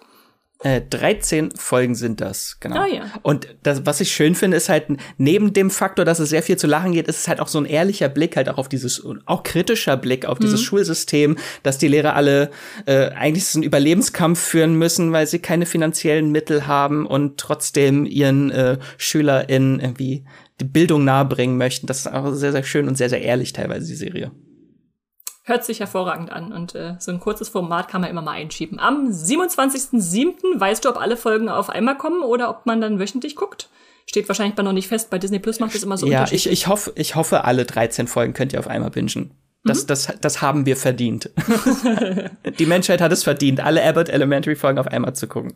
Und Staffel 2 ist auch schon äh, bestellt oder kommt demnächst, habe ich äh, gelesen. Genau. Also genau. auch was, wo ihr rein investieren könnt quasi in diese Serien, wenn ihr nur Serien guckt, die dann auch wirklich weitergehen. Dann mache ich direkt weiter. Am 27. Juli immer noch, immer noch bei Disney Plus. Äh, jetzt am Monatsende holt auf einmal Disney Plus die Serien raus. Startet Light and Magic und das ist eine Doku-Serie, weil wir uns, euch eigentlich gefühlt viel zu wenig Doku-Serien hier vorstellen, haben wir mal wieder eine mitgebracht und äh, ja, beschäftigt sich mit den Menschen, die bei Industrial Light and Magic arbeiten. Also der Spezialeffekte-Schmiede, die ihr vielleicht kennt, wenn ihr euch ein bisschen im Filmgeschäft auskennt, die gehört zu Lucasfilm, also George Lucas, Star Wars äh, und hat in den letzten 45 Jahren äh, ja Effekte zu sehr vielen großen Filmen gemacht, wie natürlich den Star Wars äh, Sachen. Und so viel ist noch gar nicht zu der Serie bekannt. Also Disney hat ja öfter mal so Making-of-Serien oder Filme zu den eigenen Formaten, wie Mandalorian oder Marvel. Und ich erhoffe mir da so ein bisschen auch einen Blick hinter die Kulissen, wie einfach so eine Effektschmiede dann auch funktioniert äh, wie dann so Meilensteine wie zum Beispiel äh, ja Star Wars geschaffen wurde. Ich habe dann auch mal angefangen zu recherchieren, was die eigentlich so alles an berühmten Sachen gemacht haben. Also bei den Star Wars Filmen war zum Beispiel die erste Go Motion, also Stop Motion in Bewegung in, in das Imperium schlägt zurück. dann gab es das erste Morphing bei Willow. Ich nehme mal an, das ist die äh, Szene, wo sich Menschen in Schweine verwandeln. äh, oder die teilcomputeranimierte Hauptfigur in Terminator 2 wurde auch von denen erschaffen. Ähm, historische Materialien, die manipuliert wurden. In Forrest Gump, äh, der erste vollwertige Drache-Figur Draco in Dragonheart, äh, die erste anatomische CGI-Figur in die Mumie. Also sind wirklich, die haben viele, viele Sachen auf ihrem Konto, wo man sagen kann, oh, da haben sie ein bisschen Vorreiter gespielt und ich hoffe einfach mal, dass da voll in die Filmgeschichte eingestiegen wird und mir gezeigt wird, äh, ja, wie die da vieles auf den Weg ge gebracht haben. Also bestimmt interessant so für Cineasten und Leute, die sich so für Background-Wissen zu ihren Lieblingsfilmen und Serien interessieren. Und da starten alle sechs Episoden auf einmal am 27.07. bei Disney Plus. Light and Magic. Schon ganz oben auf meiner Watchlist. ich finde solche Behind-the-Scenes-Dokus immer ganz, ganz cool. Äh, mhm. Äh, gibt's auch eine ganz tolle von bei Disney Plus, The Imagineering Stories, wo man äh, diese ganzen Entwickler in die, die Freizeitpark-Attraktionen für die Disney-Parks machen. Das ist sehr, sehr interessant, eine Doku. Äh, ja, und jetzt halt äh, Industrial Light and Magic ist natürlich auch sehr großer Name, dass man da mal so hinter die Kulissen schauen kann. Was so das letzte große, was sie gemacht haben, ist natürlich diese Stagecraft-Technologie, mit der auch äh, die Volumes, The Mandalorian, ja, ja, ja. genau, The Mandalorian gedreht wurde unter anderem. Ja. Digitale Sets und so, ja. Okay, spannend. Also Light and Magic bei Disney Plus am 27. Juli. Und dann springen wir einen Tag weiter zu Netflix. Am 28. Juli startet die Serie Keep Breathing. Das ist eine Miniserie, ein Survival-Thriller mit äh, sechs äh, Folgen. War früher mal als äh, Breathe nur angekündigt äh, und jetzt heißt die Serie Keep Breathing. Äh, und die Hauptrolle spielt, das ist auch der Grund, warum ich diese Serie auf meiner Watchlist schon habe, ist äh, Melissa Barrera spielt die Hauptrolle. Die wird jetzt gerade ja ziemlich groß. Die hat ja vor, vor, zu ihren Durchbruch hatte sie ein bisschen mit der Serie wieder, da hatte sie die Hauptrolle und dann jetzt in In the Heights hatte sie mitgespielt äh, und natürlich äh, Scream 5 und bald Scream 6 spielt sie Sam Carpenter dort äh, die Hauptrolle. Und jetzt ist sie dann in Keep Breathing zu sehen. Ist noch nicht so allzu viel bekannt zu der Serie. Es gibt noch keinen Teaser oder Trailer, äh, aber das, was zur Handlung bekannt ist, ist, äh, sie spielt eine taffe Anwältin namens äh, Liv, die ein Absturz äh, eines kleinen Flugzeugs in der Wildnis Kanadas überlebt und dann in der harschen Umgebung dort, äh, da muss sie mitten in der Wildnis nun um ihr Überleben kämpfen. Das ist bisher bekannt. Äh, also ich denke, das ist schon so eine Ein-Personen- Serie über mhm, sechs mhm. Folgen, wahrscheinlich so ein bisschen mit Rückblenden immer, damit man ein bisschen was über ihre Figur noch kennenlernt. Vielleicht kommen noch ein paar Bären vor als Anspielpartner. Oder Wölfe. Wer weiß in Kanada, was da so rumläuft. Also das ist die Ein-Personen-Version, glaube ich, von Yellow Jackets. Ja, Wenn ja, da noch ein bisschen Mystery mit reinkommt. Ja, ja. Ich bin noch, ich gebe zu, ich bin noch ein bisschen skeptisch, weil ich einfach zu viel von diesen Survival-Formaten hatte. Also The Wilds ja. bei Amazon, Yellow Jackets bei Sky bzw. Showtime. Ähm, will jetzt Netflix auch noch sein eigenes äh, Girl Survival in der Wildnis äh, Format, äh, keine Ahnung, aber mal gucken. Ich bin auf jeden Fall gespannt. Ich, ich lass, lass dich erstmal angucken, ob das gut ist und du sagst mir dann, ob das äh, anschaubar ist. ich spreche dann nur aus der Sicht eines Melissa Barreras Fan. Keine Verantwortung wird übernommen. Alles klar. Genau, das ist äh, Keep Breathing am 28. Juli und dann machen wir direkt weiter, 29. Juli. Da geht es an die Oberfläche bei Apple TV Plus. Was für eine Überleitung, Max. Äh, ja, am, 27, am 29.07. Äh, Surface nennt sich die Serie bei Apple TV Plus. Ist auch noch nicht so viel bekannt, also äh, gibt noch keinen Trailer oder zumindest zu diesem Zeitpunkt noch keinen, bestimmt jetzt in den nächsten Tagen oder Wochen. Eine Dramaserie ist das mit acht Episoden, die wöchentlich gezeigt werden. Wie immer äh, drei am Starttag äh, bei Apple TV Plus. Und Hauptfigur ist Sophie, die einen ja, Selbstmordversuch hinter sich hat und nun versucht, ihr Leben wieder zusammenzusetzen und zu verstehen, was eigentlich zu diesem Moment geführt hat, wo sie sich das äh, Leben nehmen wollte. Ähm, ja, und produziert, vor allem, das ist interessant, wird's von Reese Witherspoon und die Hauptfigur ist Gugu Mbwata Raw. Die kennen wir in der Combo natürlich aus The Morning Show Staffel 1, äh, wo ich dachte, da haben sich anscheinend zwei gefunden, äh, die so ein bisschen vielleicht auch ähnlichen Geschmack haben. Also das äh, macht's mir schon mal schmackhaft und ist natürlich auch wieder Apple TV Plus. Äh, weitere Stars, die ihr kennen könntet, sind äh, Ari Grainer, die zum Beispiel in Nick und Nora äh, drin war, oder Oliver Jackson Cohen ist ja in letzter Zeit ein bisschen größer geworden aus äh, Spuk in Hill House oder wo war noch drin? Äh, hier der Unsichtbare. Ähm, bin ich gespannt, äh, was dieses äh, Dramaformat einfach mit dieser Ausgangssituation anstellt. Äh, Stargespickt ist es auf jeden Fall und ja, bestimmt mal einen Blick wert, oder Max? Erstmal zumindest einen Blick auf den Trailer werte. Da bin ich erstmal gespannt. Weil es mhm. gibt halt noch so wirklich so gar keine wirklichen Informationen zu der Serie. Ähm, bin ich aber trotzdem sehr gespannt. Allein halt die äh, Star Power, die dahinter steckt, macht das Projekt schon mal interessant. Also wir wissen wirklich nur oberflächlich, was in Surface los ist bisher noch. Aber wir, wir werden es Ende des Monats herausfinden. Am 29. Juli bei Apple TV Plus. Genau, dann bleiben wir beim 29. Juli, aber springen zu Amazon Prime Video und da hat uns der Hendrik eine Sprachnachricht äh, geschickt mit einer Serie, die er mitgebracht hat. Hallo ihr zwei, ich empfehle The Flight Attendant Staffel 2. Die erste Staffel war während der Pandemie für mich zumindest so eine Linderung für Fernweh, denn in The Flight Attendant geht es um eine Flugbegleiterin und deswegen wird viel geflogen und viel gereist. Ähm, größtenteils an so Orte wie Thailand oder auch Italien, glaube ich, kommen vor. Und äh, zwischendurch spielt das Ganze dann in, New York, also viele schöne Orte. Äh, in der Geschichte geht es um Cassandra, wie gesagt, eine Flugbegleiterin, die wacht in einer, äh, nach einer heißen Nacht neben, neben der Leiche eines Mannes auf, mit dem sie die Nacht verbracht hat. Ähm, also es wird eine vollkommen normale Person aus dem Nichts in ein riesiges mörderisches Komplott hineingezogen. Das hat mich äh, an so ganz viele Hitchcock-Thriller-Klassiker erinnert. Also ein ziemlich spannendes Konzept. Ähm, was mir vor allem sehr gut gefallen hat, war Kaylee Kuku. Die kennen viele aus äh, der Sitcom The Big Bang Theory. In äh, The Flight Attendant spielt sie eine etwas ernstere Version ihrer Figur Penny aus der Sitcom. Also sie ist genauso verpeilt äh, ähm, und genauso ausgestattet mit so einer scharfen Bauernschleue und diese ganzen Attribute werden dann halt in uh, The Flight Attendant in so ein gefährliches Thriller-Setting hineinversetzt. Das ist dann alles super unterhaltsam, äh, die, die Folgen. Es ist sehr twisty, sehr, sehr viele Wendungen und ähm, alles ein bisschen gewürzt durch auch ja, interessante Nebenfiguren. Äh, zu Staffel 2 kann ich noch gar nicht so richtig viel sagen. Äh, ich freue mich darauf, auch wenn ich nicht so richtig weiß, was ich davon erwarten soll. Also das Szenario war in Staffel 1 eigentlich ziemlich abgegrenzt. Die Geschichte war mehr oder weniger vorbei. Ähm, die Romanvorlage ist auch aufgebraucht. Weshalb ich mich trotzdem darauf freue, ist einfach, sind die Grundzutaten. Also Kaylee Kuruko und dieses, dieses einfallsreiche Thriller-Comedy-Skript, das war in Staffel 1 so gut, das ist so gut aufgegangen, dass ich mir sicher bin, dass es auch ein zweites Mal funktioniert. Diesmal spielt das Ganze übrigens dann ähm, in LA, also die, die Grundbasis ist diesmal in LA angesetzt. Ähm, wann kommt das Ganze zu Amazon Prime? Ähm, am 29. Juli. Ich glaube auch, die Folgen werden wie bei der ersten Staffel dann komplett verfügbar sein. Das ist nämlich alles schon in den USA durchgelaufen. Das war es dann auch schon wieder von mir. Ciao. Ja, danke Hendrik für den äh, Tipp zu The Flight Attendant. Genau, acht Folgen sind die zweite Staffel. Esther verkneift schon das Gesicht, weil Esther hat schon reingeguckt in die zweite Staffel, ne? Ja, ich, ich will noch nicht so viel verraten. Also ich, äh, vielleicht sollte ich am Anfang sagen, ich mochte die erste Staffel echt richtig gerne. Und ich hatte sie ja gar nicht auf dem Schirm, aber Hendrik hat das so gehypt, dass ich dann doch reingeguckt habe und das richtig durchgesuchtet habe. Also die erste Staffel lohnt sich da richtig. Äh, einfach mit der Spannungskurve, die da aufgemacht wird und was da so passiert mit Wendungen. Ähm, ich glaube, die zweite Staffel ist vor allem was für Kaylee Cuoco-Fans, weil sie da mehrfach auftaucht. Also sie hat dann immer so innere Zwiegespräche, wo unterschiedliche Facetten ihrer Figur miteinander reden. Also eine total abgeranzte auf dem Sofa, eine im Abendkleid, äh, eine äh, alkoholisierte und so.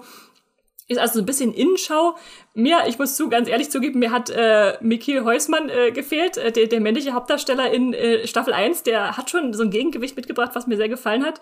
Ähm, ich mag immer noch äh, Sosia Mehmet aus äh, Girls, kennt ihr die wahrscheinlich, die die beste Freundin spielt, die ist äh, klasse mit ihrem Partner es ist, ja, ja, ein bisschen zielloser ist die zweite Staffel als die erste. Aber wenn euch die erste gefallen hat, guckt trotzdem mal rein. Vielleicht ist das was. Und ähm, Kelly Cuoco hat auch schon im Interview gesagt, dass es wahrscheinlich die letzte sein wird. Also es ist dann auch einfach abgeschlossen nach äh, acht Episoden. Ähm, also kein, kein Grund, nicht mal reinzuschauen. Ähm, ich fand sie nicht so ganz so stark wie die erste.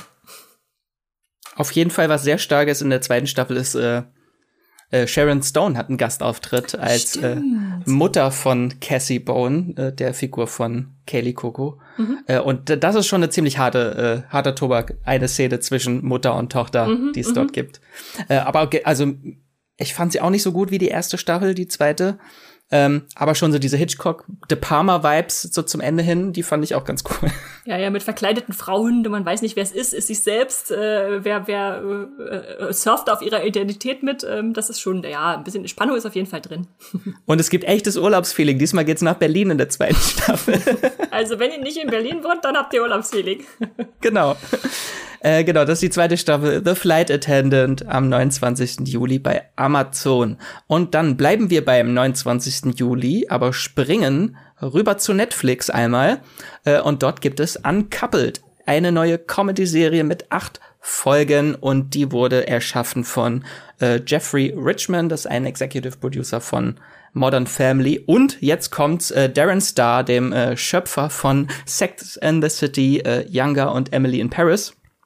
Also gleich Erwartungshaltung nach ganz oben und sie wird jetzt noch höher, äh, weil die Hauptrolle spielt Neil Patrick Harris. Also nicht mehr Emily in Paris, sondern Neil Patrick Harris in New York heißt, könnte man es auch nennen. Den nach Serie. Paris setzen sollen. Der hat so einen schönen Neil Patrick Harris in Paris gehabt. Da vertane ah. Chance. Den kennen natürlich die meisten als Barney aus How I Met Your Mother und das ist jetzt seine nächste Serienhauptrolle nach äh, einer Reihe betrüblicher Ereignisse, wo er Graf Olaf gespielt hat. Eine meiner Lieblings-Netflix-Serien. Ja. Ähm, und in dieser Serie spielt er den äh, mit 40er äh, schwulen Mann Michael, der nach 17 Jahren plötzlich von seinem Ehemann verlassen wird und jetzt muss er den Trennungsschmerz verarbeiten und sich als äh, schwuler Single zurück in die Datingwelt von New York City schmeißen. Viel mehr ist auch noch nicht bekannt, äh, aber ich bin jetzt schon gehuckt. Äh, also Im Trailer sieht man nur, wie er Rosen an einem Papierkorb zerkloppt. Und ich finde eigentlich alle Serien von Darren Star cool. Ich bin großer Sex and City Fan. Emily in Paris finde ich auch cool. Bin großer Younger Fan. Äh, falls ihr die nicht gesehen habt, äh, könnt ihr euch die auch noch auf die Merkliste setzen. Und äh, da bin ich schon sehr gespannt, was er dann mit Uncoupled macht. Und äh, Neil Patrick Harris darf jetzt, nachdem er tausend Staffeln äh, How I Met Your Mother als äh, hetero Womanizer gespielt hat, darf er jetzt endlich auch mal schwul spielen. Was er natürlich auch in anderen Filmen schon getan hat, das wollen wir natürlich hier nicht absprechen, äh, aber. Schon seine äh, Paraderolle erstmal gewesen, ja. How I Met ja. Mother. Bin ich sehr gespannt. Ist das auch was, was du dir angucken wirst? Also ich mag Neil Patrick Harris. Äh, ich weiß nicht, ob es dafür ausreicht, dass ich mir eine ganze Serie dann dazu angucke, weil ich auch, ich glaube, gefühlt drei Folgen How I Met Your Mother in meinem Leben geguckt habe. da ist mein Hype da also äh, nicht so groß, aber mal gucken. Ich, ich, das ist so eine Serie, wo ich abwarte, ob sich da irgendwie wann Hype drum entwickelt, ob das irgendwie viele ganz toll finden. Äh, nicht sofort zum Start. okay. So, genau, uncoupled bei Netflix am 29. Juli. Und dann bleiben wir beim 29. Juli und springen wieder zurück zu Amazon. Ja. Aber machen einen Zeitsprung. oh, ja, Zeitsprünge gibt's in der Serie anscheinend äh, viele. Sie nennt sich Paper Girls. Äh, acht Folgen wöchentlich bei Amazon. Vom Genre her würde ich so äh, in ganz viele Sparten stecken. Fantasy, Drama, Horror, Coming of Age. Irgendwie so ein bisschen Breakfast Club mit unterschiedlichen äh, äh Schülertypinnen. Ähm, es geht um Erin, Mac, Tiffany und KJ, die mit ihren Fahrrädern Zeitungen austragen. Also daher der Titel Paper Girls, also die Zeitungsmädchen quasi. Und ja, die geraten in dieser Serie in einen Zeitreisekonflikt. Äh, wo äh, Halloween 1988 geht's los. Äh, sie dann auf einmal sich in der Position wiederfinden, wo sie die Welt retten müssen. Ich weiß noch nicht genau, wie der Sprung funktioniert von diesen Zeitungserträgerinnen zu äh, sie reisen durch die Zeit, ob das äh, verschuldet oder unverschuldet äh, ihrerseits ist. Auf jeden Fall treffen sie dann in der Zukunft Versionen ihrer selbst, ähm, überlegen, ob sie die Zeitlinie verändern, was einer gewissen Zeitreisefraktion namens Old Watch äh, nicht gefällt, die dann Jagd auf sie macht. Es sieht ziemlich abgedreht aus. Es gab erst nur einen kurzen Teaser, aber der Eindruck, äh, den ich bisher so habe, ist so ein bisschen, das ist Amazons äh, Stranger Things äh, mit äh, vier Mädchen, äh, vier Zwölfjährigen. Ähm, vielleicht Zufall, dass es im selben Monat startet, nur am Monatsende, wo am Monatsanfang Stranger Things äh, gerade aufhört und äh, Leute vielleicht ein Loch haben, was sie weiter bedienen wollen. Wer weiß da schon. Ähm, es ist eine Comic-Adaption äh, von äh, Brian K. Vaughan, der zum Beispiel auch Under the Dome als Showrunner gemacht hat und äh, dem Illustrator Cliff Chang.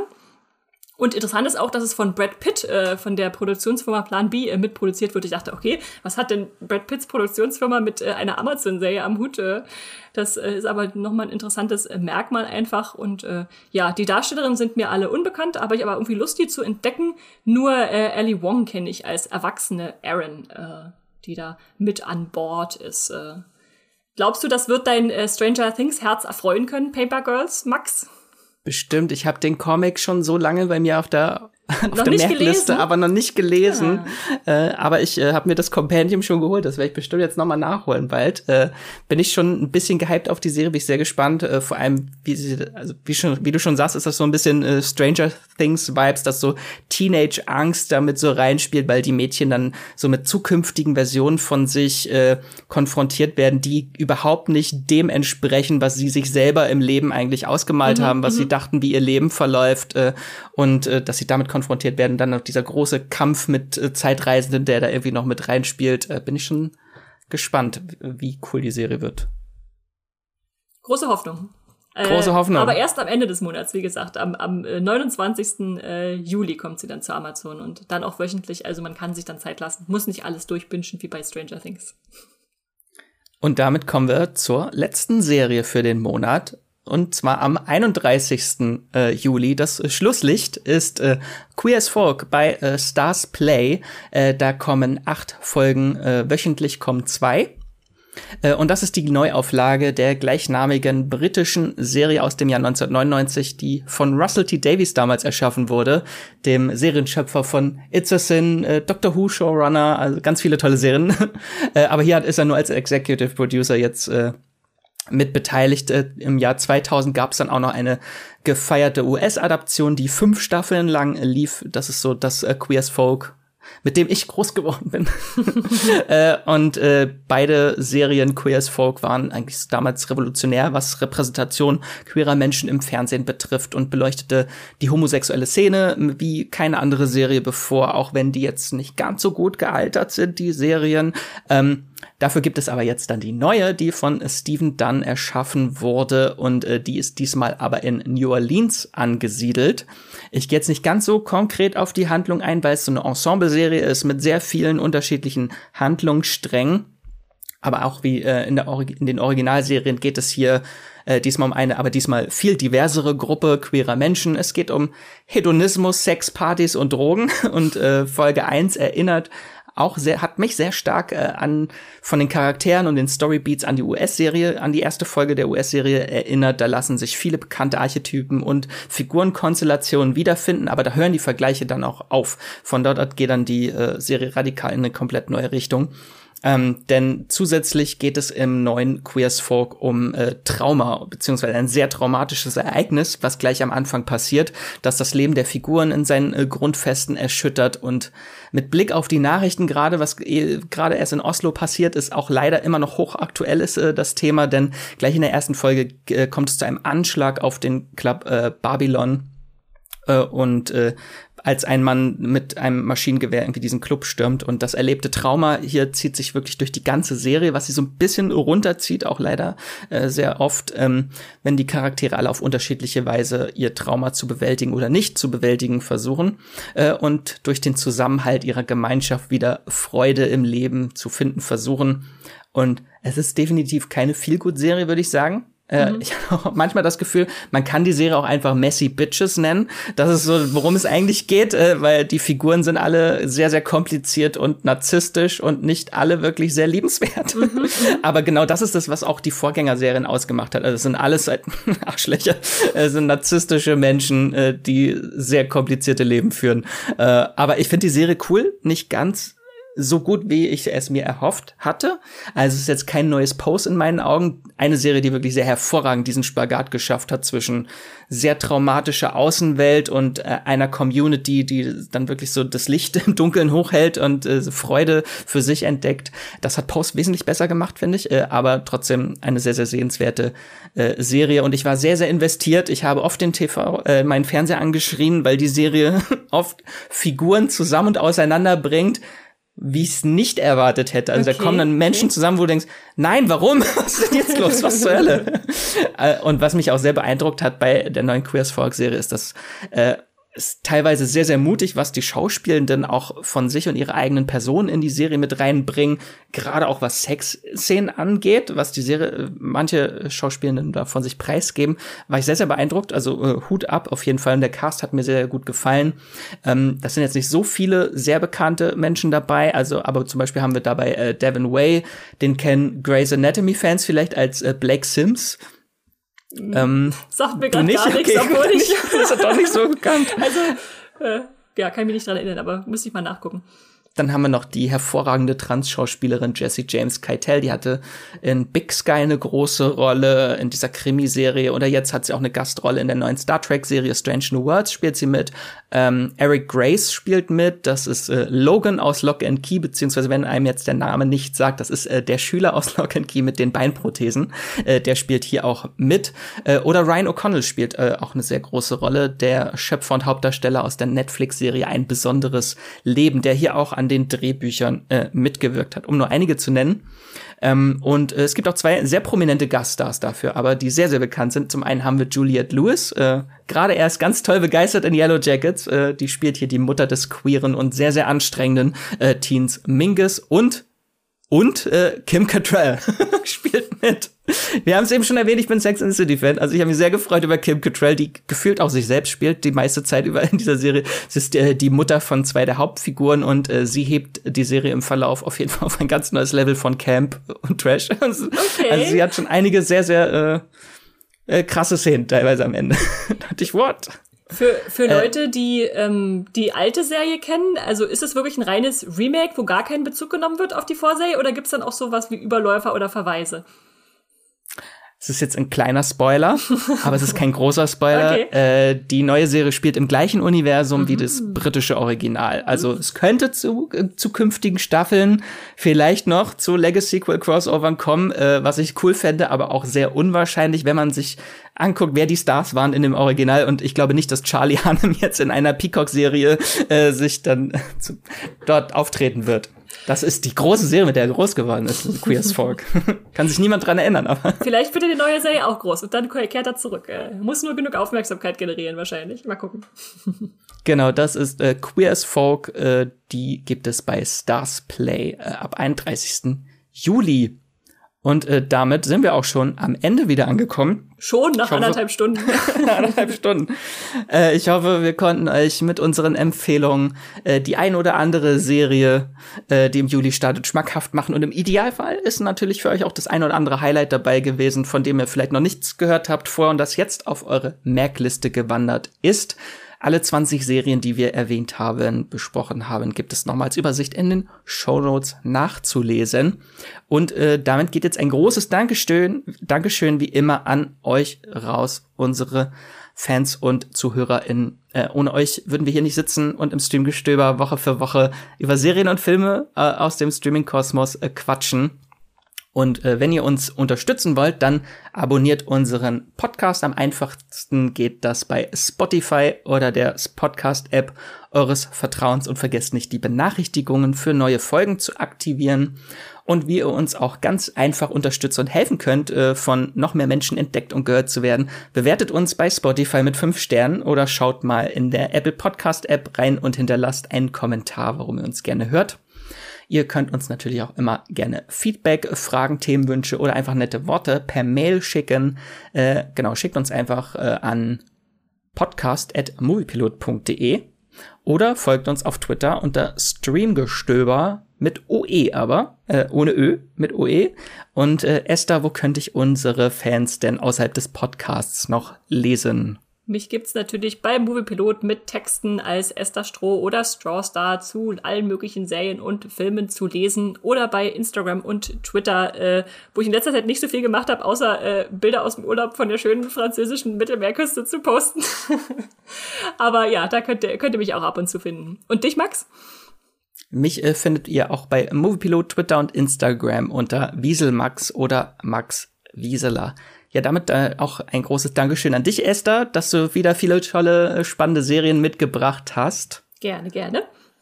Und äh, euch wünsche ich euch, äh, euch wünsche ich einen äh, wundervollen Tag, äh, ein wenig Schatten in der Sommerhitze äh, und äh, streamt was Schönes. Tschüss. Das war die neue Folge Streamgestöber. Abonniert uns bei Spotify, Apple oder der Podcast-App eures Vertrauens und wir freuen uns auch ganz besonders über eure Bewertungen. Die Musik wurde aufgenommen und produziert von Tomatenplatten. Feedback und Wünsche gehen an podcast.moviepilot.de. Wie ihr mit eurer Sprachnachricht im Podcast landet, erfahrt ihr in den Show Notes und unter www.moviepilot.de slash podcast.